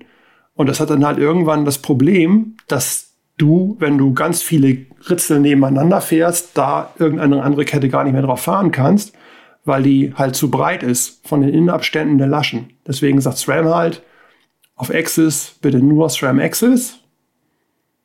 Ja, gibt mittlerweile aber auch Alternativen. Und dann kommt es immer darauf an, wie offiziell man diesen Podcast jetzt gestaltet. Also empfehlen würde ich halt im Moment niemandem, warum auch immer, bei Axis irgendwas anderes zu fahren als Axis. Weil es gibt halt aktuell auch wieder massig Access-Ketten. Das war während dieses Dings namens Corona auch schon mal anders. Da gab es nämlich überhaupt gar keine Ketten mehr. Da war ich froh, wenn ich überhaupt irgendwas bekommen habe. Das ist so weit gegangen, dass ich irgendwelchen Fake-Shops aus China auf den Leim gegangen bin und gefalschte Shimano Dura-S-Ketten gekauft habe und dass ich händeringend nach irgendwelchen Alternativen für SRAM Access-Ketten gesucht habe. Die gibt es, zum Beispiel von YBN, Schrägstrich Java, die sieht auch fast genauso aus wie SRAM. Ähm, geht würde ich trotzdem im Moment niemandem empfehlen. So. Ähm, ich habe das auch, bevor ich es gewusst habe, alles schon mal ausprobiert und habe aus Versehen einfach mal eine zwölffach Shimano-Kette gefahren auf SRAM Axis. Ich sag mal so, auf dem Smart Trainer geht das auch. Im Sprint, beim Straßenrennen würde ich nicht probieren. So, weil die ganzen Ritzelpakete und die ganzen Kettenblätter ja darauf ausgelegt sind, dass die Röllchen und alles passen. Und noch mal ein paar Zahlen. Bei normalen Zwölffachketten von Shimano und so weiter sind die Rollen, also die Walzen, die quasi aufliegen, so 7,5, 7,6 Millimeter im Durchmesser. Und die Axis habe ich vorhin extra nochmal gemessen, die sind 7,9 Millimeter. Das heißt, die Kette ist einfach deutlich größer. Das Argument war damals, okay, dadurch, dass wir die größer machen, können wir sie schmaler machen, weil es haltbar sein soll. Ja, mehr Auflagefläche kann man sich eigentlich gar nicht schaffen. Wenn man dann mit Marginal Gains arbeitet, ist das eigentlich ein Ding, wo man einmal stutzig werden müsste, wieso plötzlich mehr Auflagefläche eine Kette stabiler macht. Ich würde sagen, in erster Linie erhöht das mal die Reibung von dem Metall. Und vielleicht ein letzter Punkt zu diesem ganzen Thema Cross-Kompatibilität und so weiter. Da hat Straps ja auch schon Erfahrung gemacht.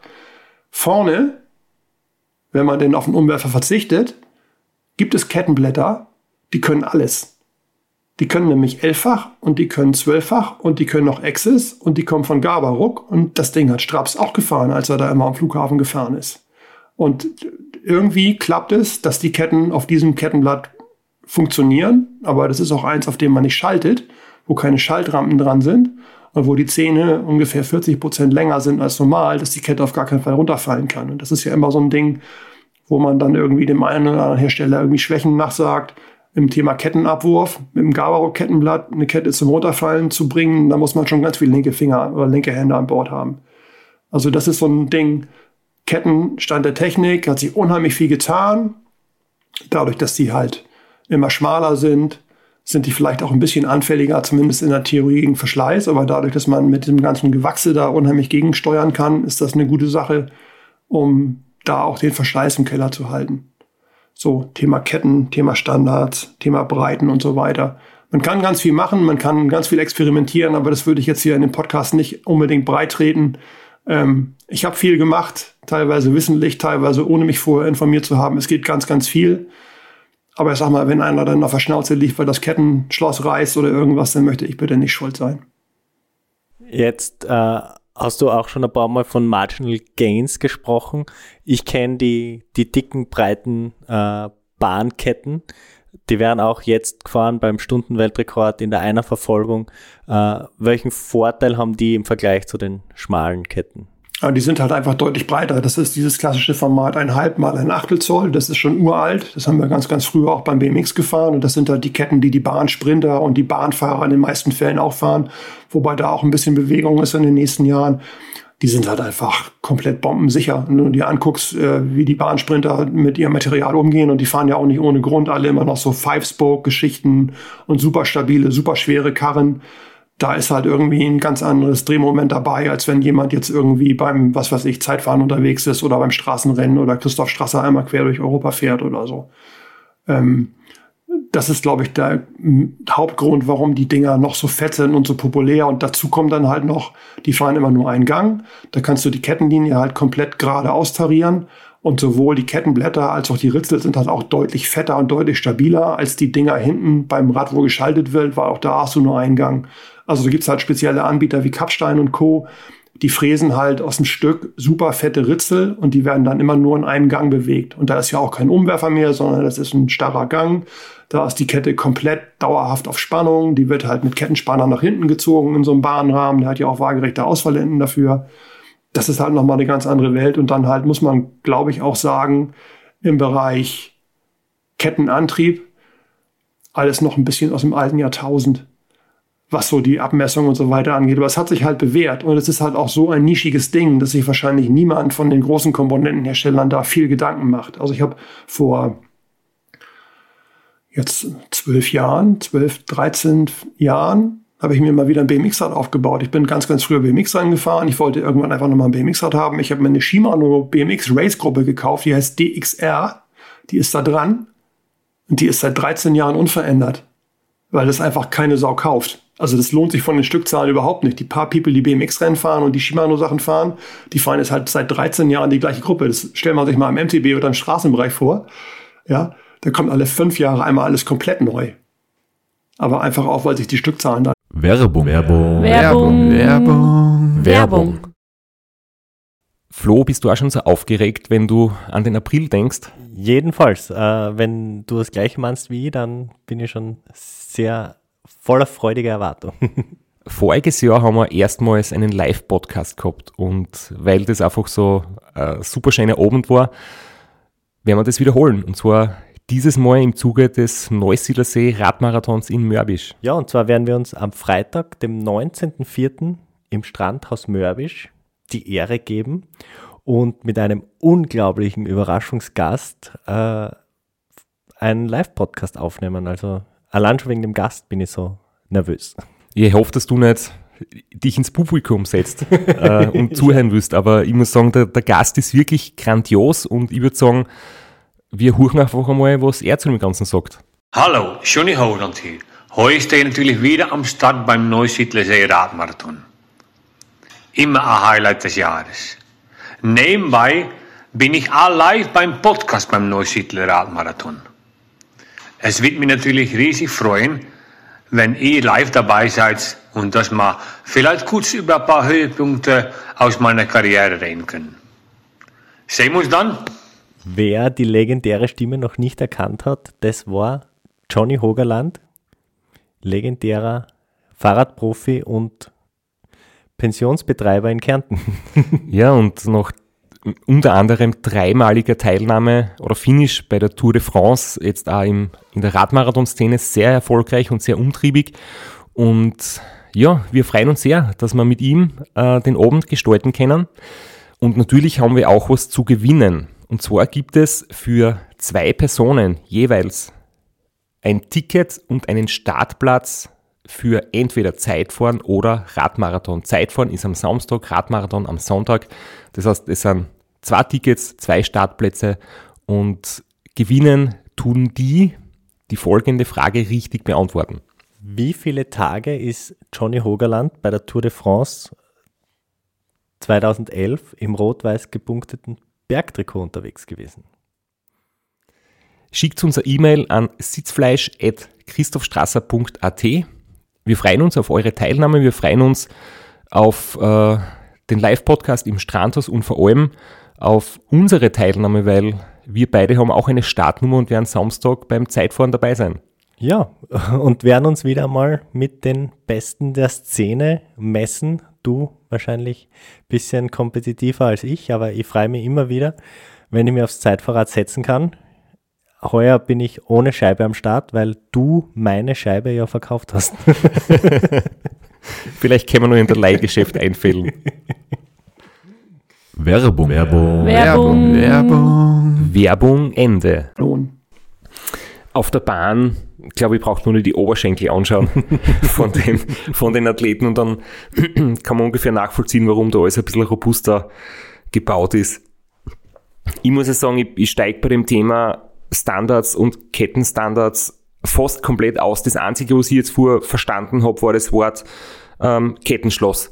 Und wie oft kann man ein Kettenschloss verwenden? Jetzt unter uns, falls uns niemand zuhört und was sagt die offizielle ähm, Bedienungsanleitung? Also kann man das dreimal verwenden, kann man das zehnmal verwenden, kann man das immer verwenden? Also vorab vielleicht noch ein Wort oder ein Satz zum Thema Kettenschlösser. Das ist das Ding der Wahl, wenn man mit Ketten in gewachster Form arbeitet, weil das eigentlich das einzige Verschlusssystem ist, was du öffnen kannst und wieder schließen kannst, ohne dass du dir mit diesem althergebrachten Pin, den es halt früher gab, jedes Mal eine neue Schwachstelle schaffst. Also wer das noch kennt, Shimano Elffachketten wurden mit so einem Nietstift verschlossen. Ich habe jetzt kürzlich wieder eine Kamperkette bekommen hier zum Wachsen. Da bekomme ich im Jahr sehr wenige von. Es gibt bei Kamper zwölffach kein Schloss, sondern die arbeiten immer noch mit so einem mittelalterlichen Pin, den man hoffentlich bitte mit dem richtigen Nietwerkzeug genug weit durchsteckt und dann soll es irgendwann einen kleinen Widerstand geben und dann bricht man den Rest von diesem Pin bitte ab. Das kann klappen, das ist ganz, ganz oft dann auch die Stelle an der Kette, wo die Kette reißt, wenn man es falsch macht. Und es ist halt irgendwie fürs regelmäßige Auf und Zu jedes Mal eine weitere Schwachstelle, die man an der Kette schafft. Von daher, irgendwann ist auch Shimano auf den Trichter gekommen und SRAM sowieso, dass man da mit Kettenschlössern arbeitet. So, wenn du jetzt mit Ketten dein Geld verdienst und mit Kettenschlössern, dann ist ja das Beste, was dir passieren kann, dass die Leute nach jedem Schlussvorgang das Schloss wegschmeißen und neues kaufen. Sprich, sowohl Shimano als auch SRAM sagen offiziell bitte nur einmal verwenden. Das ist jetzt auch die offizielle Aussage von mir. Wenn man vielleicht ein Schloss hat und das schon einmal geöffnet hat, kann man ja mal gucken, ob man das noch ein paar Mal auf und zu kriegt. Das sind halt so Löcher, die ähm, sich miteinander verbinden, wenn man das Schloss spannt und wenn man die das Schloss wieder zusammendrückt, ist das so ein Langloch, was wieder sich öffnet. Man merkt, dass dieser Einschnappvorgang mit der Zeit immer leichter von der Hand geht. Wenn das irgendwann kaum noch spürbar ist, würde ich das Schloss nicht mehr fahren. Und von meinem Prio A-Wettkampf würde ich eh immer ein neues nehmen. Ganz, ganz schlimm sind die von Shimano, die fahre ich eigentlich kaum noch. Da habe ich mich neulich mal wieder gewundert, wie viel Kraft man da braucht, bis man so ein Ding geschlossen hat und auch geöffnet bekommt. Abhilfe ist aber in Sicht und zwar mit diesen wiederverwendbaren Schlössern, die ich seit Jahren verwende, von Japan oder YBN. Die Firma ist eben schon mal gefallen. Die geben halt an, man kann das drei, vier, fünf Mal machen. Ich glaube, KMC handelt das auch ganz ähnlich. Also es gibt halt wiederverwendbare Kettenschlösser, die auf die meisten Ketten auch passen. Siehe eben Elffach und zwölffach ist eigentlich alles gleich, außer Axis. Bei Axis von SRAM muss man halt immer ein Originalschloss nehmen. Das hat dann auch diese Flat-Top-Form wie die Kette und das ist auch ein Flat-Top, eine, eine Flat-Top, ähm, ein Flat-Top-Schloss verbaut SRAM auch bei allen zwölffach MTB-Ketten, die eigentlich noch aussehen wie normale Zwölffach-Ketten. So. Also nochmal, die Hersteller von den beiden großen Komponentenfirmen sagen immer, bitte nur einmal benutzen. Und dann kostet so ein Schloss auch drei, vier, fünf, sechs, sieben Euro. Man wundert sich oft, wie teuer der UVP von den Dingern ist, wenn man mal googelt. Ähm, mein Tipp ist für alle, die das regelmäßig machen, setzt auf diese wiederverwendbaren. Und die kann man ohne schlechtes Gewissen drei, vier, fünf Mal nehmen mit den entsprechenden Zangen. Also ich sag mal, eine vernünftige Kettenzange oder so ein Doppelset von YBN, eine spezielle zum Aufmachen, eine zum Schließen, das würde ich schon empfehlen. Das lohnt sich auch, sich sowas hinzulegen. Kaufst du einmal und nie wieder. Und es lohnt sich auch immer, das kann ich nur raten, egal auf was für ein Fahrrad man unterwegs ist, mindestens ein passendes, also zwölffach Fahrrad, zwölffach Schloss, nicht elffach Schloss. Also immer ein passendes Ersatzschloss dabei zu haben. Entweder irgendwie im Kleinkram hinten im Trikot oder ein Trick aus dem MTB ist halt auch mit Panzerband ein Schloss einfach vorne in einen der Baudenzüge zu wickeln, weil in dem Moment, wo du einen Kettenriss hast, entweder fällt das Schloss in Dreck oder das Schloss fällt in Gully oder das Schloss ist im Eimer, dann bist du immer glücklich, wenn du noch mal ein zweites Schloss hast, um die Kette wieder zu flicken und noch nach Hause kommst. Wie misst man am besten die Kettenlängung? Also wenn man jetzt drüber nachdenkt, okay, wie lang kann ich die Kette fahren? Natürlich, wenn sie gut behandelt wird, äh, haltet sie länger, aber irgendwann wird sie einfach gelenkt. Ähm, da hast du so eine Schiebelehre, oder? Und dann kann man sagen, hey, die kann die Kette nachwachsen oder sie ist jetzt reif für die, für die Tonne. Also da gibt es relativ einfache Tools. Ich habe zwar auch hier sowas ähnliches wie ein Messschieber mit einer digitalen Anzeige, mit einer Batterie. Die Batterie ist immer genau in dem Moment alle, wo ich eine Kette messen möchte. Von daher habe ich mir irgendwann halt einfach so kleine Metalllehren besorgt. Ich arbeite jetzt aktuell mit so einem Ding von Parktool, die heißt CC4 und das ist eine der wenigen, die auch in die SRAM Access Ketten passt. Weil wir haben ja eben gelernt, dass die innen extrem schmal ist. Das sind nur zwei Millimeter Platz. Diese Messlehren, das sind so ausgestanzte Metalllehren, die man quasi einhakt und die dann äh, am einen, an dem einen Ende der Kette quasi so eine Nase haben, die anzeigt, diese Kette ist noch gut. Dann geht nämlich die Nase gar nicht in die Kette rein. Oder diese Kette ist ungefähr 0,5 Prozent ausgelutscht, dann geht die Nase zur Hälfte rein. Oder diese Kette ist mehr als 0,75 Prozent ausgelutscht, bitte ganz, ganz schnell auswechseln. So. Das ist ein relativ einfaches Messverfahren. Solche Lehren gab es früher auch schon von Rohloff und die gibt es auch von Shimano passt halt, wie gesagt, nicht ins RAM Access Ketten. Von daher empfehle ich schon, dieses eine Modell zu nehmen. Und so ein Ding kaufst du auch einmal und dann nie wieder. Und dann kannst du im Grunde genommen zum einen, wenn du eine Kette wieder wachsen willst, gucken, okay, lohnt sich das noch? Ja oder nein? Wenn die bei 0,5 Prozent ist, geht die bei mir in Müll. Ähm, und du kannst halt auch zwischendurch immer mal checken, äh, wie weit der Längungsgrad ist. Das kommt halt dadurch, dass die Kette unter Last innen reibt, also alle Bauteile, die äh, Laschen, die Nieten, die Bolzen, die drehen sich im Idealfall halt die ganze Zeit und die werden im Idealfall halt auch irgendwie immer geschmiert, im, im besten Falle durch ein Wachsprodukt. Trotzdem ist aber da, wo Reibung ist, irgendwie immer auch Verschleiß und dann leiert die Kette aus. Also die Kette leiert nicht dadurch aus, dass die Außenlaschen sich irgendwie die Länge ziehen, was einige Leute sich vielleicht wünschen würden, weil sie so viel Bums in den Beinen haben, sondern die Kette leiert dadurch aus, dass diese kleinen Gleitlager, die das ja sind, mit der Zeit verschleißen. So und ist das irgendwie zeitgemäß bei einer Kette mit 114 oder 116 Gliedern ein ungeschütztes Gleitlager durch den Dreck zu fahren?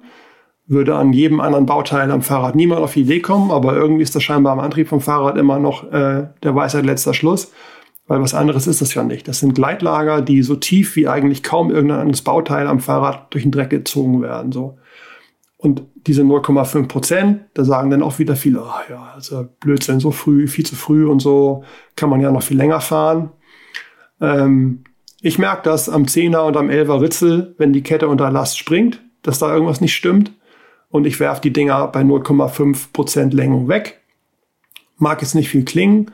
Ich habe das mal ausgemessen, 116 Glieder Kette, zum Beispiel eine Ultegra 701, Shimano HG 701, hat mit 116 Gliedern 1,48 Meter Länge. So. Die 5%, äh, die 0,5 Prozent, habe ich mal eben schnell im Kopf ausgerechnet, ist ungefähr 7 Millimeter. So, wenn man die Kette jetzt halt hinhängt, eine neue gegen eine ausgelutschte, dann sind 7 mm schon eine ganze Menge, weil so ein Kettenglied in der Summe hat dann nämlich nur 20 mm. Und dann ist es Zeit, so ein Ding auszuwechseln. Und ich rate auch dazu, das so früh wie möglich zu machen und nicht zu gucken, dass man die noch irgendwie auf 0,75 totfahren kann. Weil im schlimmsten Fall leiden diese ganzen anderen Kontaktpunkte von der Kette. Und wenn es bei einer Einfachkassette von SRAM das 10er oder das 11er ist, kannst du die ganze Kassette in den Müll schmeißen. Und wenn du die günstig kaufst, kostet die 250 Euro. Und wenn du die teuer kaufst und irgendeine neue SRAM T Transmission T-Type Schaltung hast, möchtet ihr raten, was die Kassette zumindest im UVP kostet? In der Top-Gruppe? Lieber nicht. 720 Euro. 700? Ja. Auch wenn du sie günstig kaufst, kaufst du sie immer noch für knapp unter 600 Euro. Das ist eine aus einem Stück gefräste, super leichte, super fancy Kassette. Bisher nur für MTB. Wenn ich jetzt mal raten müsste, wie die nächste SRAM-Straßengruppe aussieht? Vermutlich nicht viel anders.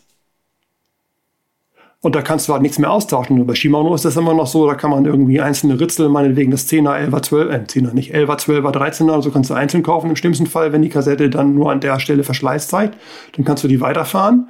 So einen schönen, aus einem Block gefrästen äh, Kloß kannst du dann entweder in die Tonne kloppen oder zum Recyclinghof bringen.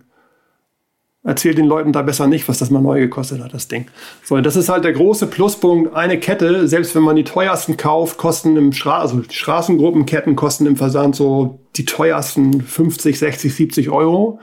Gemessen an der Kassette 250, 300 Euro ist das eigentlich ein Selbstgänger. Gemessen an den Powermetern, wo das Kettenblatt mit dem Powermeter verbunden ist. Ich kann mich nur wiederholen. 1000 Euro. Das würde ich gar nicht erst riskieren, Herr Strasser. Auch wenn du jedes, auch wenn du jeden Monat ein neues Rad bekommst mit einer neuen SRAM-Gruppe dran. Ja, der muss vielleicht nachverhandeln. Vielleicht kann ich auf 14-tägige Sponsoring umstellen. So ein Abo-Modell wäre vielleicht ganz fancy. Aber kannst du vielleicht ganz kurz erklären, warum die gelenkte Kette, also die ausgeleierte Kette, äh, die Ritzel und die Kettenblätter kaputt machen kann? Was da genau das Problem ist? Es passt halt nicht mehr so wie Faust auf Auge, wie das irgendwann mal geplant war. Also wenn du dir vorstellst, du hast äh, quasi eine, ein Zahnkranz, der optimiert ist auf einen Kettenabstand von den Rollen, die da reingreifen unter Last und dann auch unter Last ja immer noch schalten. Das ist, glaube ich, das Schlimmste, was man so einer Schaltung antun kann, wenn man immer unter Volllast quasi die Gänge wechselt und die Kette ja quasi unter Vollkaracho in den nächsten größeren, in die nächste größere Stufe einrasten muss und das Ding dann irgendwann auslutscht, hast du ja ganz andere Abstände, mit denen du arbeitest. Und dadurch werden dann sowohl die Zähne vorne als auch die Zähne hinten und im schlimmsten Fall habe ich lange nicht mehr gehabt, aber gab es halt früher ähm, die Zähnchen von den Schaltröllchen nehmen halt irgendwann so Haifischform an. Und wenn du bei den Kettenblättern mal guckst, bei irgendwelchen Stadtgurken, die du vielleicht selber noch fährst oder so, dann kannst du da irgendwann die Kette auch so deutlich von den Ketten, vom Kettenblatt abziehen, dass du da durchgucken kannst. Also ich hatte neulich in der Bahn so ein Fahrrad, das hätte ich am liebsten mal fotografiert. Da hat die Kette im Stand ungefähr fünf Millimeter Durchblick gelassen zum, zwischen Kette und, und Kettenblatt. Das ist alles komplett im Arsch. Das hat man halt früher gesagt, okay, ich fahre das noch so lange und dann mache ich einmal alles neu, aber da hat dann auch ein Kettenblatt irgendwie, was sich 50 Mark gekostet oder so. Ne? Da sind wir nicht mehr bei den Bereichen von heute. Und dadurch, dass das halt alles immer dünner geworden ist. Wir haben ja vorhin gelernt, okay, Ketten wurden immer dünner, weil die Ritzel immer dünner wurden. Da ist halt mittlerweile auch viel weniger Material als früher und auch noch viel, viel weniger Material als bei den Kapstein-Bahnritzeln, die aus einem Stück extra gemacht sind. Das heißt, da ist irgendwann einfach kein Material mehr, was dem Verschleiß entsprechend gegenhalten kann. Und deswegen lohnt sich das eigentlich immer, da relativ zeitig die Kette auszutauschen, um mit dem Rest weiter Spaß zu haben. Ich fahre meine, meine Kassetten und meine ganzen Blätter und alles jahrelang ohne Probleme. Flo, kannst du dich noch erinnern, RAM 2019, Vorbereitung, Kettentausch. Das, das gleiche erzählen. Also, ähm, nachdem du das selber ansprichst, kann ich dich jetzt nicht am falschen Fuß erwischen, aber ähm, wir waren in Borrego Springs und äh, Straps natürlich total motiviert.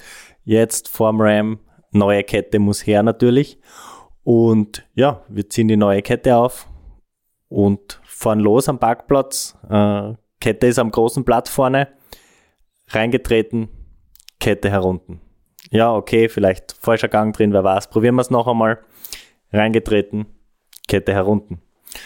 Und die ja, alte Kette war schon in der Mülltonne. Die alte Kette war schon äh, weggeschmissen und dann habe ich in Straps einmal gefragt, wie lang bist du mit der alten Kette gefahren? Was, wann hast du zuletzt Kette getauscht? Und dann ist er sein Trainingspeak Account runtergescrollt, sehr, sehr, sehr, sehr, sehr weit. Und ja, dann war es wohl, ist genau das passiert und das war das Problem, das war, wie du sagst, äh, Powermeter und Kettenblatt, ein, ein Teil, äh, das hatten wir nicht dabei, zum Glück. Mm, nein, das stimmt nicht ganz. Es war ähm, Kettenblatt war schon extra zum, zum Montieren, aber nur altes Kettenblatt, neue Kette hat nicht funktioniert. Dann haben wir die alte Kette nochmal aus der Mülltonne rausgesucht, äh, sind wir hinterm Hotel gestanden, eine halbe Stunde und haben die Mülltonne auf den Kopf gestellt und haben zum Glück noch Teile von unserem Betreuerteam waren noch in Österreich und die haben dann quasi zwei Tage vor dem Start bei der Anreise noch zusätzlich ein neues Kettenblatt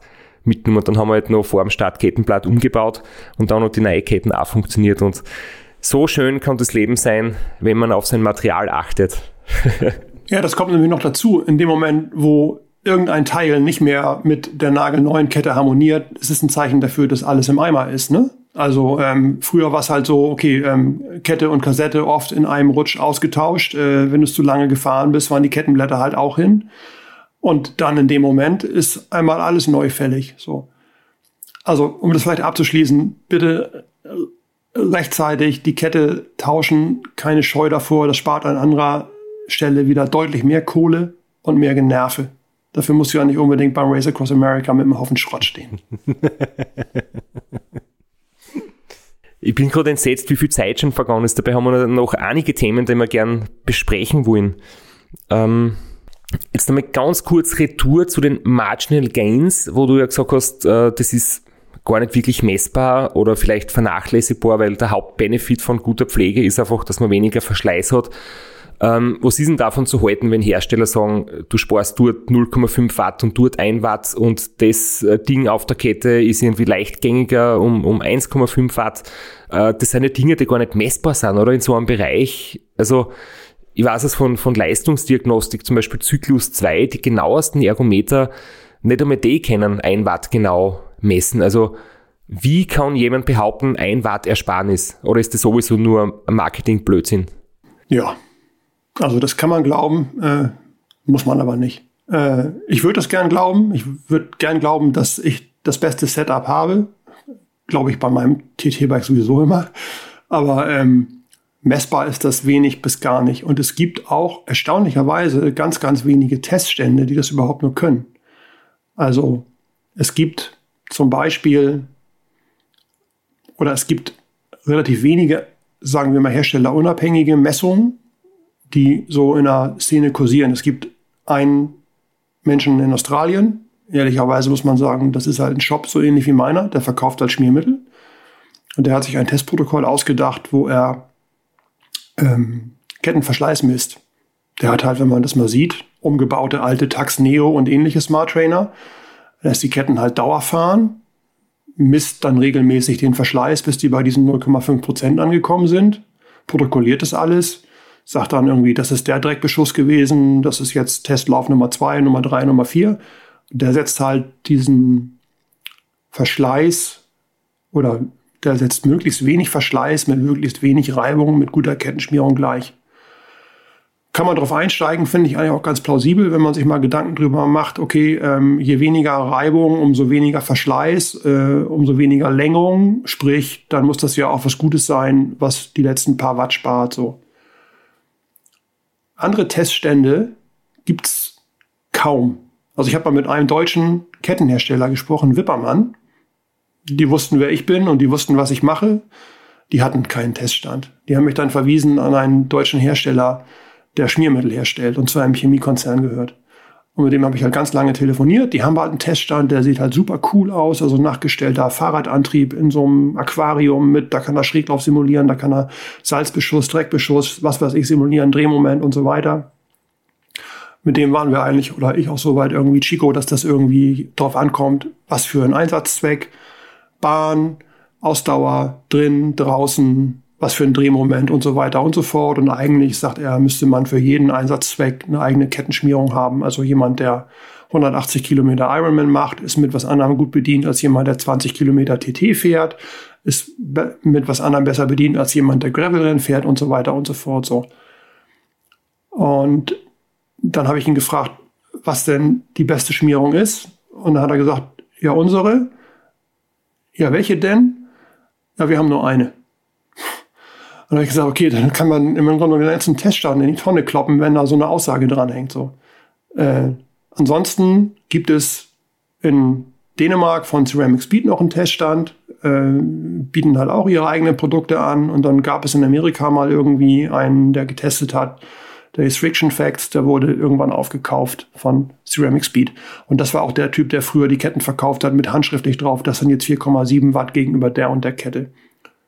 Ich habe immer auch wenn die Leute es von mir hören wollten, gesagt, Vorsicht, Vorsicht, ist alles nicht so einfach, würde ich ehrlich gesagt nicht postulieren wollen, weil wie ist denn das gemessen worden? In welchem Gang, mit welchem Drehmoment, unter welchem Schräglauf, mit welchem Dreckbeschuss? Das sind schon ganz viele Variablen, die da mit reinspielen. Siehe auch den Australier zum Beispiel. Der testet diese ganzen Heißwachsprodukte. Jetzt haben wir vorhin gehört, wie aufwendig das ist, die Ketten zu präparieren, bevor das Heißwachs da draufkommt. Ne? Wie ist denn das für einen Endverbraucher, der kein Ultraschallgerät hat, vergleichbar mit dem Ding, was ich mache, mit einem riesen Aufriss, weil in dem Moment ja auch das Wachs ganz anders anhaftet. Das wird bei mir wesentlich länger halten, als bei jemandem, der noch einen kleinen Dreckfilm da drauf hat. So. Also da, da geht das schon los. Es gibt halt so viele verschiedene Dinge, die damit reinspielen und die so ein Messergebnis irgendwie schon in der Theorie eigentlich äh, hinfällig erscheinen lassen. Und wenn dann ein Hersteller ankommt und sagt, Pogacar hat nur die Tour gewonnen, weil er unser geiles Zeug verwendet hat, ne? Oder es gibt auch einen Hersteller aus UK, der alles in rosa einfärbt und auch der erzählt den Leuten sonst was, wie geil sein Zeug ist. Das mag ich alles gar nicht so richtig glauben, weil wie ist das gemessen worden? Ist das wiederholbar? Ist das für einen Endverbraucher überhaupt irgendwie aussagekräftig? Oder ist das einfach nur Marketing, bla bla? Leider muss man sagen, es ist, glaube ich, bei den meisten Firmen einfach Marketing, bla bla. Spätestens in dem Moment, wo die ihr Produkt über das von einem Mitbewerber stellen und den Mitbewerber schlecht reden und ihr Produkt halt irgendwie hypen. So. Das ist ein bisschen schwierig. Zyklus 2 ist ein schönes Stichwort, mit denen habe ich auch schon viel gemacht. Unter anderem halt ein Powermeter-Vergleich. Und dann habe ich mit dem Chef oder mit dem Thomas von dem Laden halt auch mal durchgesponnen, wie man solche Sachen messen könnte. Bei mir kommen immer Leute an, enge Kettenumschlingung, kann man das messen, kann man Keramiklager messen, kann man irgendwie Schräglauf messen, kann man dies messen, kann man das messen. Und als ich dann gesagt habe, okay, es geht da um ganz, ganz niedrigen einstelligen Wattbereich oder eigentlich auch schon darunter, weil äh, auf die Spitze getrieben gab es solche Anbieter oder gibt es immer noch, die behaupten, sie hätten ihre Ketten mit irgendeinem Diamantpräparat beschossen und dadurch wären die halt irgendwie nochmal eine Ecke mehr poliert und würden noch 0,4 Watt sparen gegenüber seiner anderen Schmierung, die eh schon allen anderen überlegen ist. Das ist alles Hokuspokus meiner Meinung nach, weil, hast du schon gesagt, dieses Zyklus 2 hat eine Abweichung von 2%. So, ich habe Testprotokolle mit dem Ding gefahren, wo ich Powermeter validiert habe. Da bin ich Pyramiden gefahren. Das ging dann irgendwie hoch bis 350, 370 Watt. Wenn du bei einer Leistung von 370 Watt schon 7 Watt hast, wo du nicht weißt, was ist denn das jetzt? Messfehler oder Tagesform oder ist das irgendwie jetzt wirklich das beste Gerät oder auch nicht? Dann kannst du eigentlich alles in diesem niedrigen Wattbereich dir schon sparen. Plus, du weißt dann wieder nicht, welcher Gang war das, ähm, was sind das für äußere Bedingungen? Wie wurde die Kette präpariert, bevor die getestet wurde? Und, und, und. Also da bin ich ganz, ganz, ganz vorsichtig und kann nur noch mal wiederholen, was ich am Anfang gesagt habe. Für die allermeisten Leute ist das zwar nice to have, dass es irgendwie sich leichter dreht. Wie viel leichter, würde ich jetzt gar nicht unbedingt mit Zahlen belegen können. Ähm, aber denk mal drüber nach, ob das nicht viel geiler ist, wenn das alles viel länger hält. Wenn es zu wenig anzeigt, zu wenig Leistung, ist es definitiv ein Messfehler und wenn es zu viel anzeigt, bist du definitiv in guter Tagesform. Das ja, genauso bist du mein Mann. Ja, also ich würde das gerne testen. Ich bin da auch weiter dran. Äh, vielleicht baut man sich so ein Ding mal irgendwann selber. Die Frage ist halt, wo ist da die Erkenntnis? Lohnt sich das? Also einen vernünftigen Teststand, wie an Hochschulen verwendet wird, kann man sicherlich bauen mit einem Motor und mit einer Drehmomentmessung und dann kann man da irgendwie auch noch den Schräglauf irgendwie mit reinspielen lassen und vielleicht einfach auch eine komplette Schaltung im Stand irgendwie nachbauen und simulieren. Aber dann geht schon los. Was für ein Kettenblatt? Original Shimano, Original SRAM, äh, einfach, zweifach, bauen wir einen Umwerfer mit ein, gehen wir davon aus, dass der auch auf dem Kleinblatt fährt äh, und so weiter und so fort. Also vielleicht ist dieser Podcast irgendwie so eine Initialzündung bei irgendjemandem, der sagt, hey, da habe ich eine zündende Idee und machen wir was richtig Geiles von. Aber bitte nicht vom Schmiermittelhersteller, der mir nach einer Stunde Diskussion erzählt, sein Zeug ist das Beste, egal für alle und alles andere ist scheiße. Dadurch disqualifiziert sich der ganze Teststandaufbau für mich auf jeden Fall. Ähm, was auch äh, Marginal Gains bringen soll, sind die großen Pulley Wheels. Äh, du hast gesagt, so kleine Gains kann man nicht wirklich messen. Haben die auch einen Vorteil vom Verschleiß her? Puh, ja gut, also in der Theorie ist halt alles, was eine, einen kleinen Durchmesser hat und äh, eine hohe Umschlingung, äh, höher, höherem Verschleiß ausgesetzt als, als andersrum. Also hier zum Beispiel äh, das 10er Ritzel wird schneller verschleißen als das 17er. Oder das 48er Kettenblatt am Rad vom Straps wird schneller verschleißen als ein 58er, einfach weil das viel häufiger Kontakt mit der Kette hat. Ähm, ich sag mal, Verschleiß an Schaltröllchen, boah, da bin ich jetzt ehrlich gesagt so ein bisschen überfragt, was das bringt und ob man das überhaupt messen kann. Ich kann dir nur sagen, ich habe an fast jedem Zeitfahrrad so ein Ding dran. Aber in erster Linie für die Stielaugen von der Konkurrenz. du hast uns ja so Grafiker vorgeschickt und die finde ich recht interessant. Ähm, die Grafik sagt jetzt für mich, wenn ich das richtig interpretiere, wir wissen alle, dass der Luftwiderstand mit der Geschwindigkeit exponentiell steigt. Das heißt, der, der Luftwiderstand ist eigentlich der größte Widerstand, wenn du am Rad oben sitzt.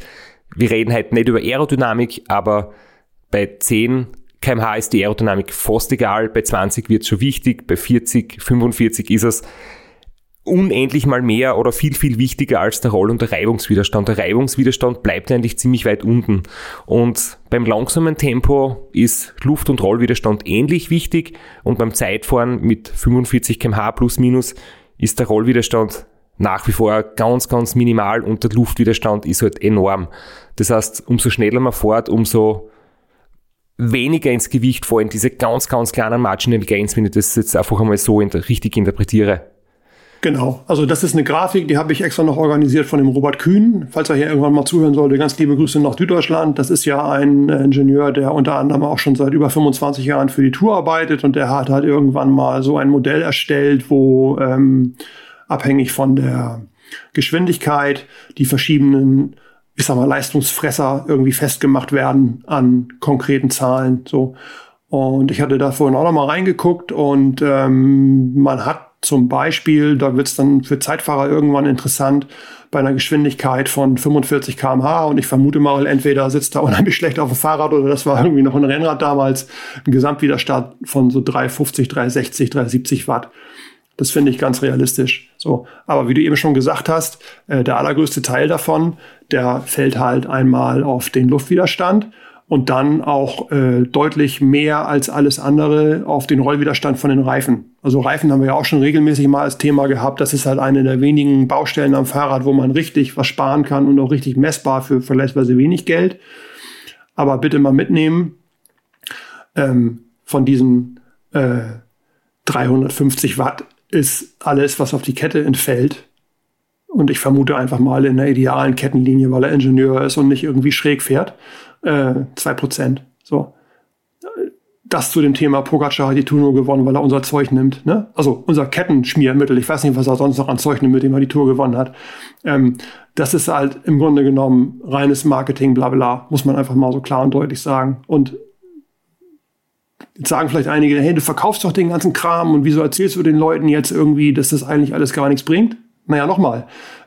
Der Verschleiß bleibt auf jeden Fall im Keller.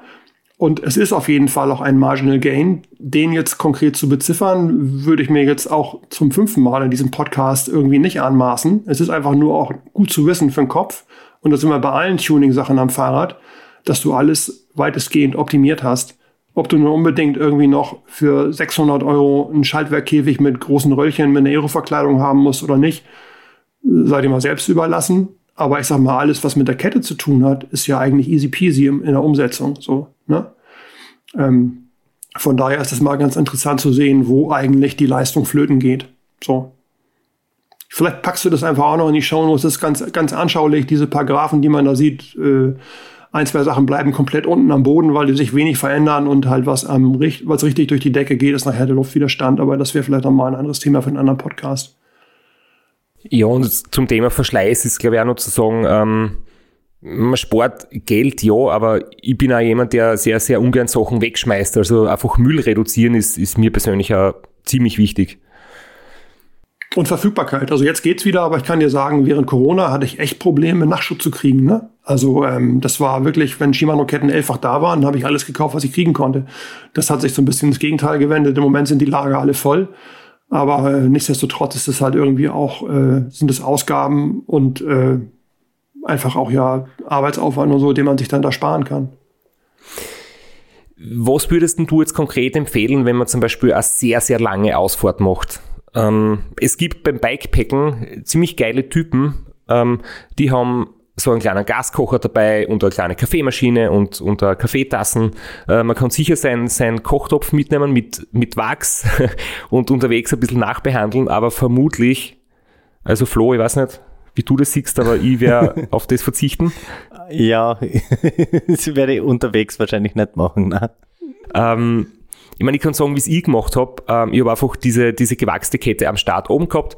Und wenn ich weiß, ich habe jetzt 4000 Kilometer vor mir, wird früher oder später die Kette durch sein. Und ich habe dann dieses Dry Fluid zum Nachbehandeln mit dabei gehabt. Und ja, ist das ein Combo, die du auch gut findest? Du kennst die Dry Fluid auch. Und ähm, warum ist die Combo passend? Also das würde ich genauso empfehlen, wie du das gemacht hast. Man könnte ja meinen, wir hätten da schon mal drüber gesprochen. Ähm, ich sage auch immer, dieses, ich sage immer, dieses Dry Fluid Bike ist äh, entweder was für Faule, die halt keinen Bock haben nachzuwachsen. In eurem Fall, okay, ich würde mir auch keinen Schongarer hinten reinpacken, weil wir haben ja eben erzählt, dass ein Kochtopf eigentlich nicht die Lösung ist, weil dann kleckerst du den ganzen Campingplatz voll. Also ich würde auch einfach mit einer gut präparierten, frisch gewachsenen Kette losfahren und dann einfach mal gucken, was passiert. Vermutlich wird es irgendwann abgetragen sein, weil nochmal auch eine, auch die beste gewachste Kette ist halt keine Dauerschmierung nonstop für die nächsten 10.000 Kilometer, sondern das ist irgendwann runter. Meiner Meinung nach, wenn man die Zeit hat und das logistisch passt, ist Nachwachsen immer die beste Lösung. Aber wie gesagt, nur zu Hause und wenn man quasi einen Karton mit alt, einen Karton mit neu hat. Für so Sachen, wie du dir jetzt in den letzten Jahren gemacht hast, ist es eigentlich genau die richtige Lösung, die ich den Leuten auch empfehlen würde so ein kleines Fläschchen mit 50 ml. Da sägst du bei der Zahnbürste den Schaft ab und dann hast du das Gewicht wieder raus. Und dann packst du die einfach in dein Equipment und dann hast du ein, in dem Fall ein alkoholbasiertes Schmiermittel, was du halt auf eine gewachste Kette nach drauflegen kannst. So. Das funktioniert halt anders als andere Schmiermittel so, dass durch den Träger ähm, Alkohol die eigentlich wesentlichen Additive in die Kette reingebracht werden und sich der Großteil von dem Alkohol dann verflüchtigt und dann hast du quasi auf den Kontaktstellen da, wo du die Schmierung haben willst, weil das willst du ja in der Kette haben in erster Linie und nicht außen draußen, außen drauf, hast du die äh, Schmierung, wie du sie brauchst. Und Dry Fluid arbeitet halt mit Keramiken und mit Polymeren, die dann auf der Kette oder in der Kette drin sind und sich gut ergänzen mit dem Wachs, was weitestgehend vermutlich dann durch ist. Wann ist das der Fall? Man hört das eigentlich. Also man hört, also tendenziell ist eine gewachste Kette, wenn sie eingefahren ist, immer ein bisschen lauter als das Fett. Fett ist nämlich nicht nur ein guter Rostschützer, sondern auch ein toller Schalldämpfer, hatten wir vorhin auch schon das Thema.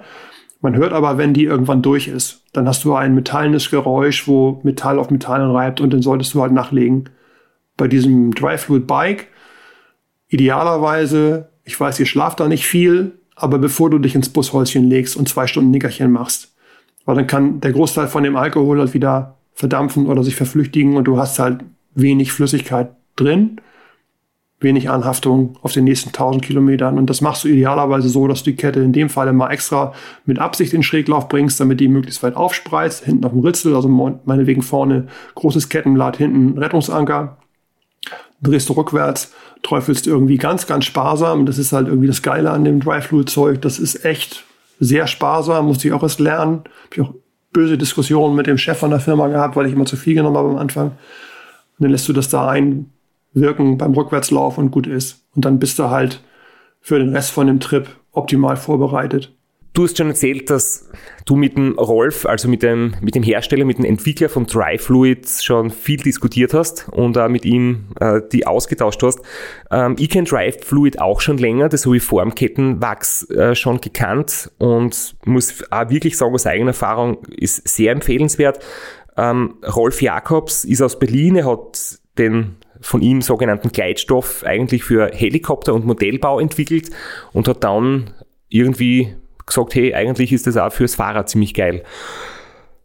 Und dann hat er ein paar Jahre in die Entwicklung investiert, hat es äh, mit vielen Radfahrern und Radfahrerinnen getestet, unter anderem war ihr einer davon und jetzt nennt er es eben Dry Fluid, weil wie du gesagt hast, das ist eine Flüssigkeit, wo quasi die festen Partikel äh, eintransportiert wird und die Flüssigkeit dann verdampft und wir haben ihn Rolf gebeten, ob er uns für die Aufnahme von heute eine Sprachnachricht schickt und uns kurz erklärt in eigenen Worten, wie das Ganze funktioniert. Zunächst haben wir ein Fluid, welches durch die hohe Kapillarwirkung des beinhalteten Alkohols sich sehr schnell an die Schmierbereiche verteilt. Gerade bei einer Fahrradkette sind genau die inneren Schmierpunkte die einzig wichtigen und lebenserhaltenden Bereiche. Beifluid dringt hier besonders schnell durch den Alkohol ein. Nach der Verflüchtung des Alkohols verbleiben die schmierenden Feststoffpartikel. Die Keramik sorgt dabei für eine Materialentkupplung und extreme Druckfestigkeit. Mikrogleitpartikel reduzieren zusätzlich die Gleitreibung und Additivierungen sorgen für den nachhaltigen Materialverbleib und die sehr hohen Standzeiten. Man hört beim Rolf, er kommt von der technischen Seite, er spricht sehr überlegt und sehr detailverliebt und ja, was Rolf da ganz richtig betont hat, und das gilt meiner Meinung nach eigentlich für alle Kettenschmierstoffe, dass es immer einen Träger, einen Träger gibt und die eigentlichen Bringer. Also ich würde mal fest behaupten, auch bei allen ölhaltigen Sachen ist eigentlich alles außer dem Öl der eigentliche Bringer. Und bei dem Wachs ist auch das Paraffinwachs nicht das eigentliche Kernschmiermittel, sondern es sind die Zusätze da drin. Und ähnlich ist es auch bei seinem äh, Schmiermittel. Da ist es eben nicht der Alkohol, weil der irgendwann weg ist, sondern die Sachen, die durch den Alkohol rangebracht werden an die Kette. Ich habe den Rolf dann auch noch gefragt, was äh, Dry Fluid von anderen Schmiermitteln unterscheidet und äh, wie lange so eine Kette dann hält, wenn sie, wenn sie damit behandelt wird. Gerade die verwendete Speed-Keramik sorgt für eine extrem langanhaltende und nachhaltige Schmierwirkung. Bei der Anwendung ist sowohl weniger als auch seltener immer mehr. Grundsätzlich sind die Schmierintervalle deutlich länger, als man es so gewohnt ist. Bei trockenen Bedingungen sind 700 bis 800 Kilometer pro Anwendung ein normaler Dry-Fluid-Schmierzyklus für eine Kette. Nässe oder extreme Schotter- bzw. Gravel-Bedingungen reduzieren die Intervalle, je nach Bedingung, aber immer noch auf mindestens 400 bis 500 Kilometer. Ja, deckt sich auch mit meiner Erfahrung. Je dreckiger, umso kürzer hält das. Ne? Also es ist halt nach wie vor irgendwie sind Gleitlager, die auf 10 Zentimeter über dem Boden bewegt werden. Und das hält natürlich dann bei sauberen Bedingungen und trockenen Bedingungen länger, als wenn du damit nur im Gelände unterwegs bist. Ist klar. Und was ich eigentlich jetzt am schönsten finde, ähm, ich weiß, dass der Rolf nicht äh, großer Fan von Kettenwachs ist oder war. Und ähm, was wir jetzt dann quasi ganz am Ende noch besprechen, ihr habt euch jetzt zusammengetan und was Gemeinsames entwickelt. Und dazu habe ich auch noch vom Rolf eine Nachricht und dann erzählst du uns bitte, wie das vorangegangen ist, äh, wie das Endprodukt jetzt ausschaut und, und was das kann. Wer mich kennt, der weiß, dass ich eigentlich kein großer Fan von Kettenwachsen war und bin. Es liegt daran, dass Wachse an sich keine guten Schmiereigenschaften haben. Nur die dem Wachs zugegebenen Zusätze machen die Schmierwirkung aus. Dagegen stehen allerdings die fast unschlagbare Wasserabweisung und die geringe Schmutzbindung. Sind in den Wachsen gute Schmierstoffe eingearbeitet, können sie durchaus leistungsfähig sein. Genau, also mit Rolf arbeite ich auch schon geraume Zeit zusammen. Äh, seine Produkte verkaufe ich bei mir im Shop und mit einem anderen Produkt von ihm, mit diesem Dry Fruit XT, mache ich halt die Lager schnell, unter anderem ja auch mal welche von dir. Und ähm, ich glaube, er war so ein bisschen angefressen, dass dieses Wachsen irgendwie so überhand genommen hat. Und dann haben wir halt lange telefoniert. Das dauert gern noch mal ein bisschen länger mit ihm und haben über verschiedene Sachen gesprochen. Und dann haben wir uns irgendwann mal dran gemacht und versucht, etwas zu entwickeln in Heißwachsform, was er ja nie wollte, was vielleicht äh, den bestehenden Produkten äh, so ein bisschen noch die Krone aufsetzt. Und da ist jetzt was rausgekommen, nach über einem Jahr oder nach anderthalb Monaten, äh, anderthalb Jahren. Ähm, das nennt sich Dry Fluids Formula S Chain Ceramic. Und das ist was, was auch über Heißwachsaufbringung äh, eigentlich genauso verarbeitet wird, wie alles, über das wir vorhin schon gesprochen haben. Und dann aber ein bisschen anders funktioniert dahingehend, dass es halt nicht auf Paraffinwachsbasis ist, sondern dass da andere Wachse verwendet werden und dass da halt nicht diese beiden Bestandteile, die eigentlich alle anderen Heißwachse auch haben, wie Molybdensulfid und Wolframdisulfid drin sind, sondern halt Keramiken und ein paar andere Additive noch. Was genau hat er mir eigentlich nie erzählen wollen. Ich weiß halt nur aus den ganzen Tests, die wir da gemacht haben, dass das in den meisten Fällen oder eigentlich immer eine deutlich höhere Standzeit hat als alles mit allen anderen Heißwachsprodukten. Und was halt komplett entfällt, ist dieses Einbrechen und Einfahren, was wir vorhin besprochen haben. Das kennst du halt, wenn du eine Molten Speedwax-Kette hast, ist die erstmal 1,50 Meter äh, Gliederstrang total steif, man muss das einbrechen. Ja, das, ist wie, das ist wie ein Stab oder wie ein Brett. Ja. Das muss man zuerst einmal weich bringen und, und ein paar genau. Minuten einfahren und dann wird's gut. Es ist halt extrem hart, du musst das Fahrrad jetzt einfahren und danach läuft es halt. Und dieses Produkt, was wir da halt irgendwie entwickelt haben, über, ich glaube, fünf oder sechs verschiedene Varianten, das ist halt eine ganze Ecke weicher.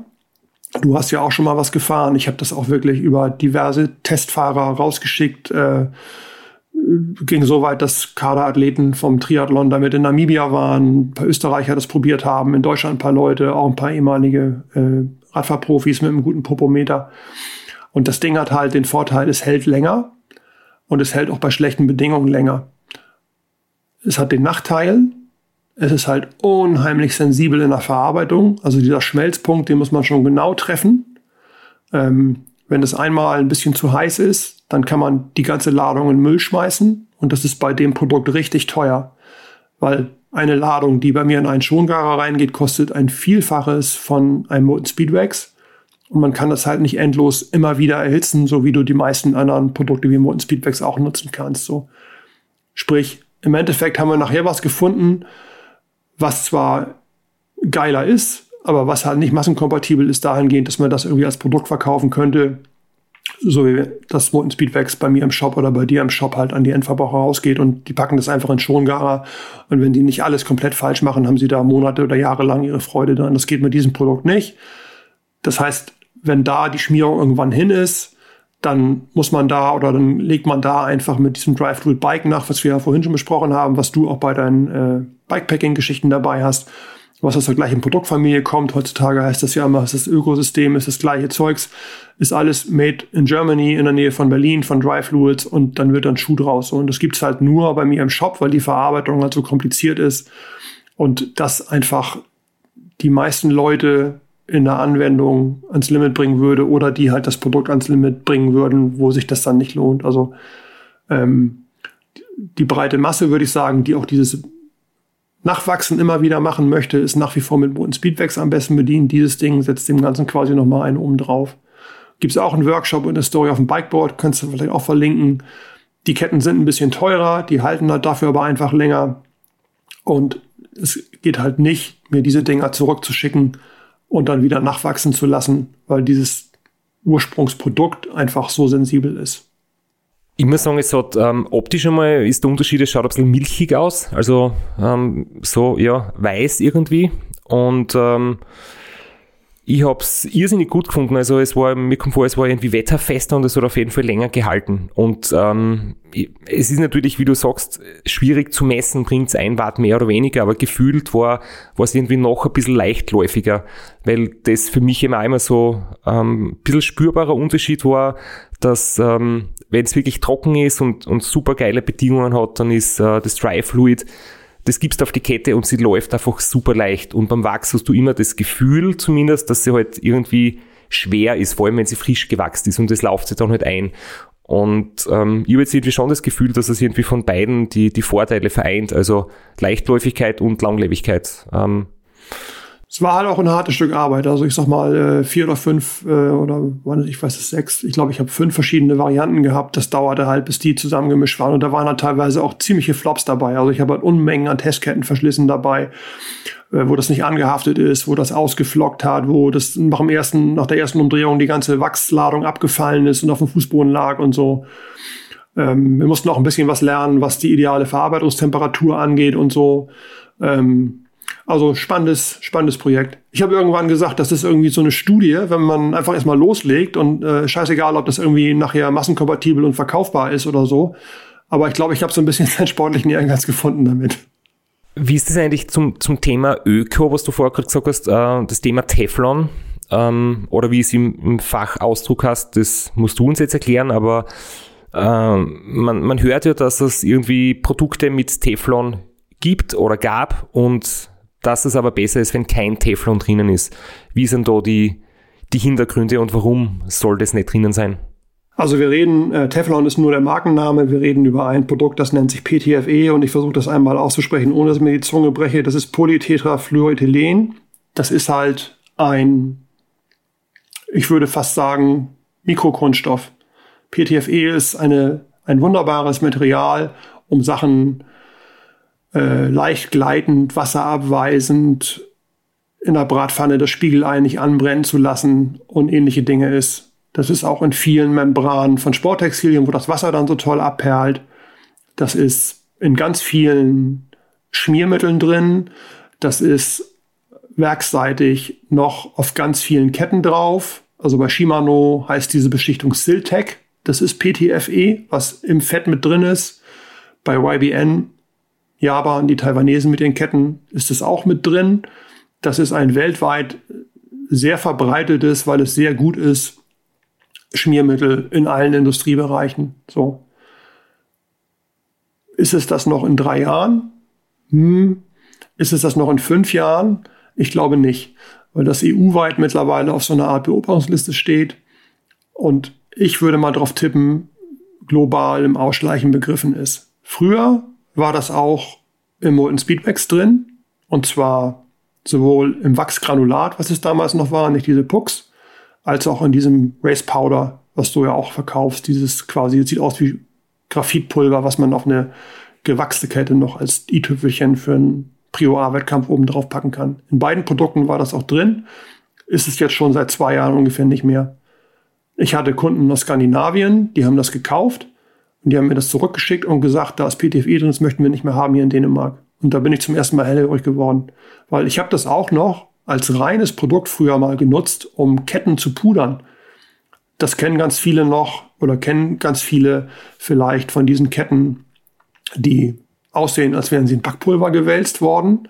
Das ist halt ein unheimlich feinkörniges Pulver, was überall haften bleibt, was auch ganz tolle Schmiereigenschaften hat was aber alleine schon beim Montieren der Kette überall gelandet ist. Also das wurde nicht ohne Grund oft mit Einweghandschuhen verkauft.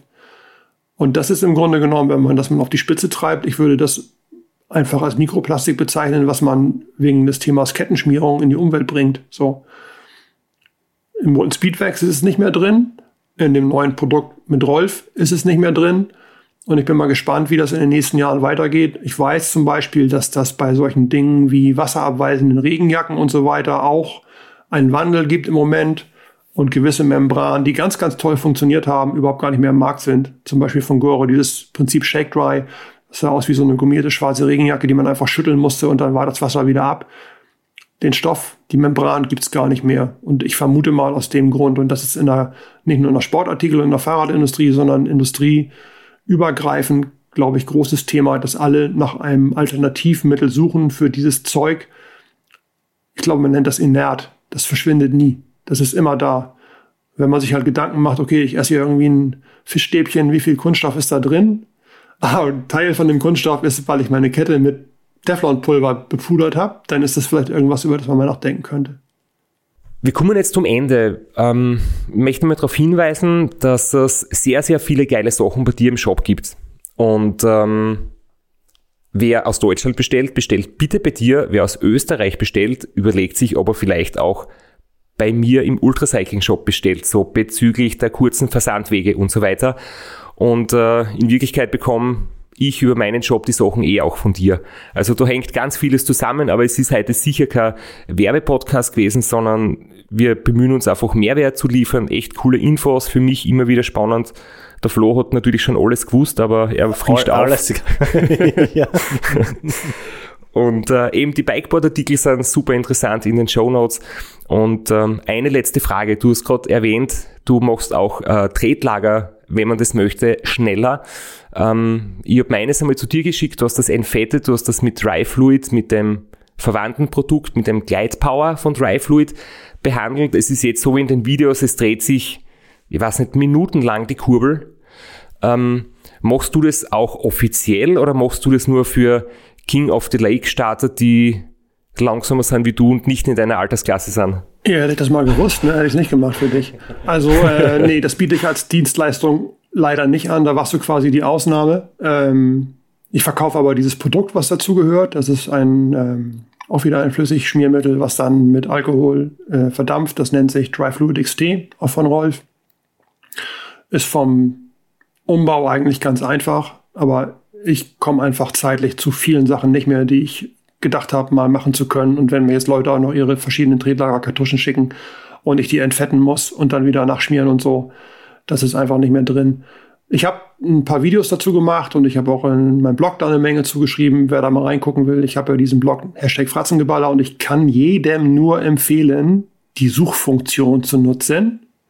Weil jedes Mal, wenn ich irgendwelche Mails kriege, hey, mach doch mal was zu Latexschläuchen, mach doch mal was äh, zu Aerohell, mach doch mal was zu, zu Zeitversätteln, mach mal was zu Powermetern, dann gebe ich den jeweiligen Suchbegriff in die Suchfunktion ein. Das ist so eine kleine smarte, ein kleiner smarter Button auf der Seite. Da tippt man das einfach rein und dann kommt eine riesen Liste an Beiträgen, wo das alles schon abgebildet wurde. Schickt mir trotzdem gerne weiter Fragen. Vielleicht finden wir irgendwas, was ich noch nicht schon ein halbes Dutzend Mal behandelt habe. Da sind halt, wie gesagt, zu diesem ganzen Tretlager, zu diesem ganzen Thema Tretlager und Lagertuning an sich auch eine Menge Tipps drin. Ist, muss man ehrlicherweise sagen, auch ein Marginal Gain. Ist auch für den Kopf. Aber ich würde wetten, dass der Straps, wenn er das nicht drin gehabt hätte, das nicht geschafft hätte mit den 1000 Kilometern. Ja, und jetzt äh, ganz zum Abschluss äh, werde ich niemandem erzählen, dass äh, auf meiner Rennradkette über 20.000 Kilometer drauf sind und ich mich nicht mehr traue zu wechseln, weil ich weiß, dass was dann alles noch zum Wechseln ist. Die fahre ich, bis sie reißt und dann, dann schauen wir mal, wie es weitergeht. Du hast jetzt gerade gesagt, ähm, gewisse Dinge sind was für den Kopf. Findet man auf deinem Blog unter der Suchfunktion auch was zum Thema Helmkondom? Wenn wir schon dafür reden, was alles für ein Kopf ist, weil ich habe ich hab das gesehen, was du gemacht hast, äh, äh, Tipps zum Training im Winter, nämlich jetzt eher von der Bekleidungsseite und der Flo und ich waren begeistert. Das ist Wir gut. lieben Helmkondome. Dann hat's ja was gebracht. Das ist auch wirklich nur für die extrem schissigen Bedingungen. Und das habe ich dreimal im Jahr auf, das Ding. Aber jetzt wissen wir zum Beispiel auch, warum es Sinn machen kann. Weil das war uns bis jetzt noch nicht ganz klar. Ja. Also wer da eventuell noch Inspiration sucht und bei wem der Winter nicht wie hier schon wieder vorbei ist, sondern der noch ein paar Tage oder ein paar Wochen bei richtig kalt und richtig nass und dunkel vor sich hat. Ich habe kürzlich mal bei mir auf dem Instagram-Account, vielleicht könnt ihr den ja auch in die Shownotes packen, äh, ich, ich glaube locker so zehn in filmischen Beiträgen Sachen gemacht zum Thema Training draußen. Bin halt nicht der Typ fürs Indoor-Training. Ich habe neulich auf Ruby mal wieder versucht, durch Paris zu fahren. Fand ich fürchterlich. Äh, bin ich wieder rausgegangen, draußen bei minus drei Grad. Ähm, das ist halt auch so ein Steckenpferd von mir, draußen an der freien, an der frischen Luft Fahrrad fahren. Das kann man sich bei mir mal angucken. Und dazu gibt es ganz aktuell bei mir im Blog Fratzengeball auch einen relativ langen Artikel, einmal quer durch meinen Kleiderschrank an Winterklamotten. Sehr gut. Äh, werden wir verlinken. Und ja, also ist auch immer wieder, selbst wenn man kein Problem hat mit Indoor-Training, äh, immer wieder ganz schön, zumindest einmal die eine oder andere Ausfahrt im Winter zu machen. Äh, Das pustet den Kopf frei. Also ich mache das ganz gern. Vor allem, wenn man weiß, dass man damit nicht sein Radl versaut. Dann macht's richtig Spaß. Ich werde jetzt daheim einen Kochtopf einschalten. Ich bin richtig motiviert für die nächsten Ketten. Und Jetzt haben mir wir ist gehört, ist- besserer Abschluss eingefallen von der Episode. Jetzt haben wir gehört, man soll den Kochtopf gerade nicht nehmen. Nein, den, den Schongarer, den Schongarer. Ja, okay. Ja, äh, danke fürs Kommen, danke für die äh, fürs Abnörden mit uns und äh, ein bisschen da einen tieferen Einblick geben in, in das ganze Thema, was wirklich sehr interessant ist, wo wir noch stundenlang weiterreden hätten können. Danke, dass du dir die Zeit genommen hast und äh, bei uns wieder mal im Podcast warst. Ja, sehr gern. Macht immer Spaß mit euch.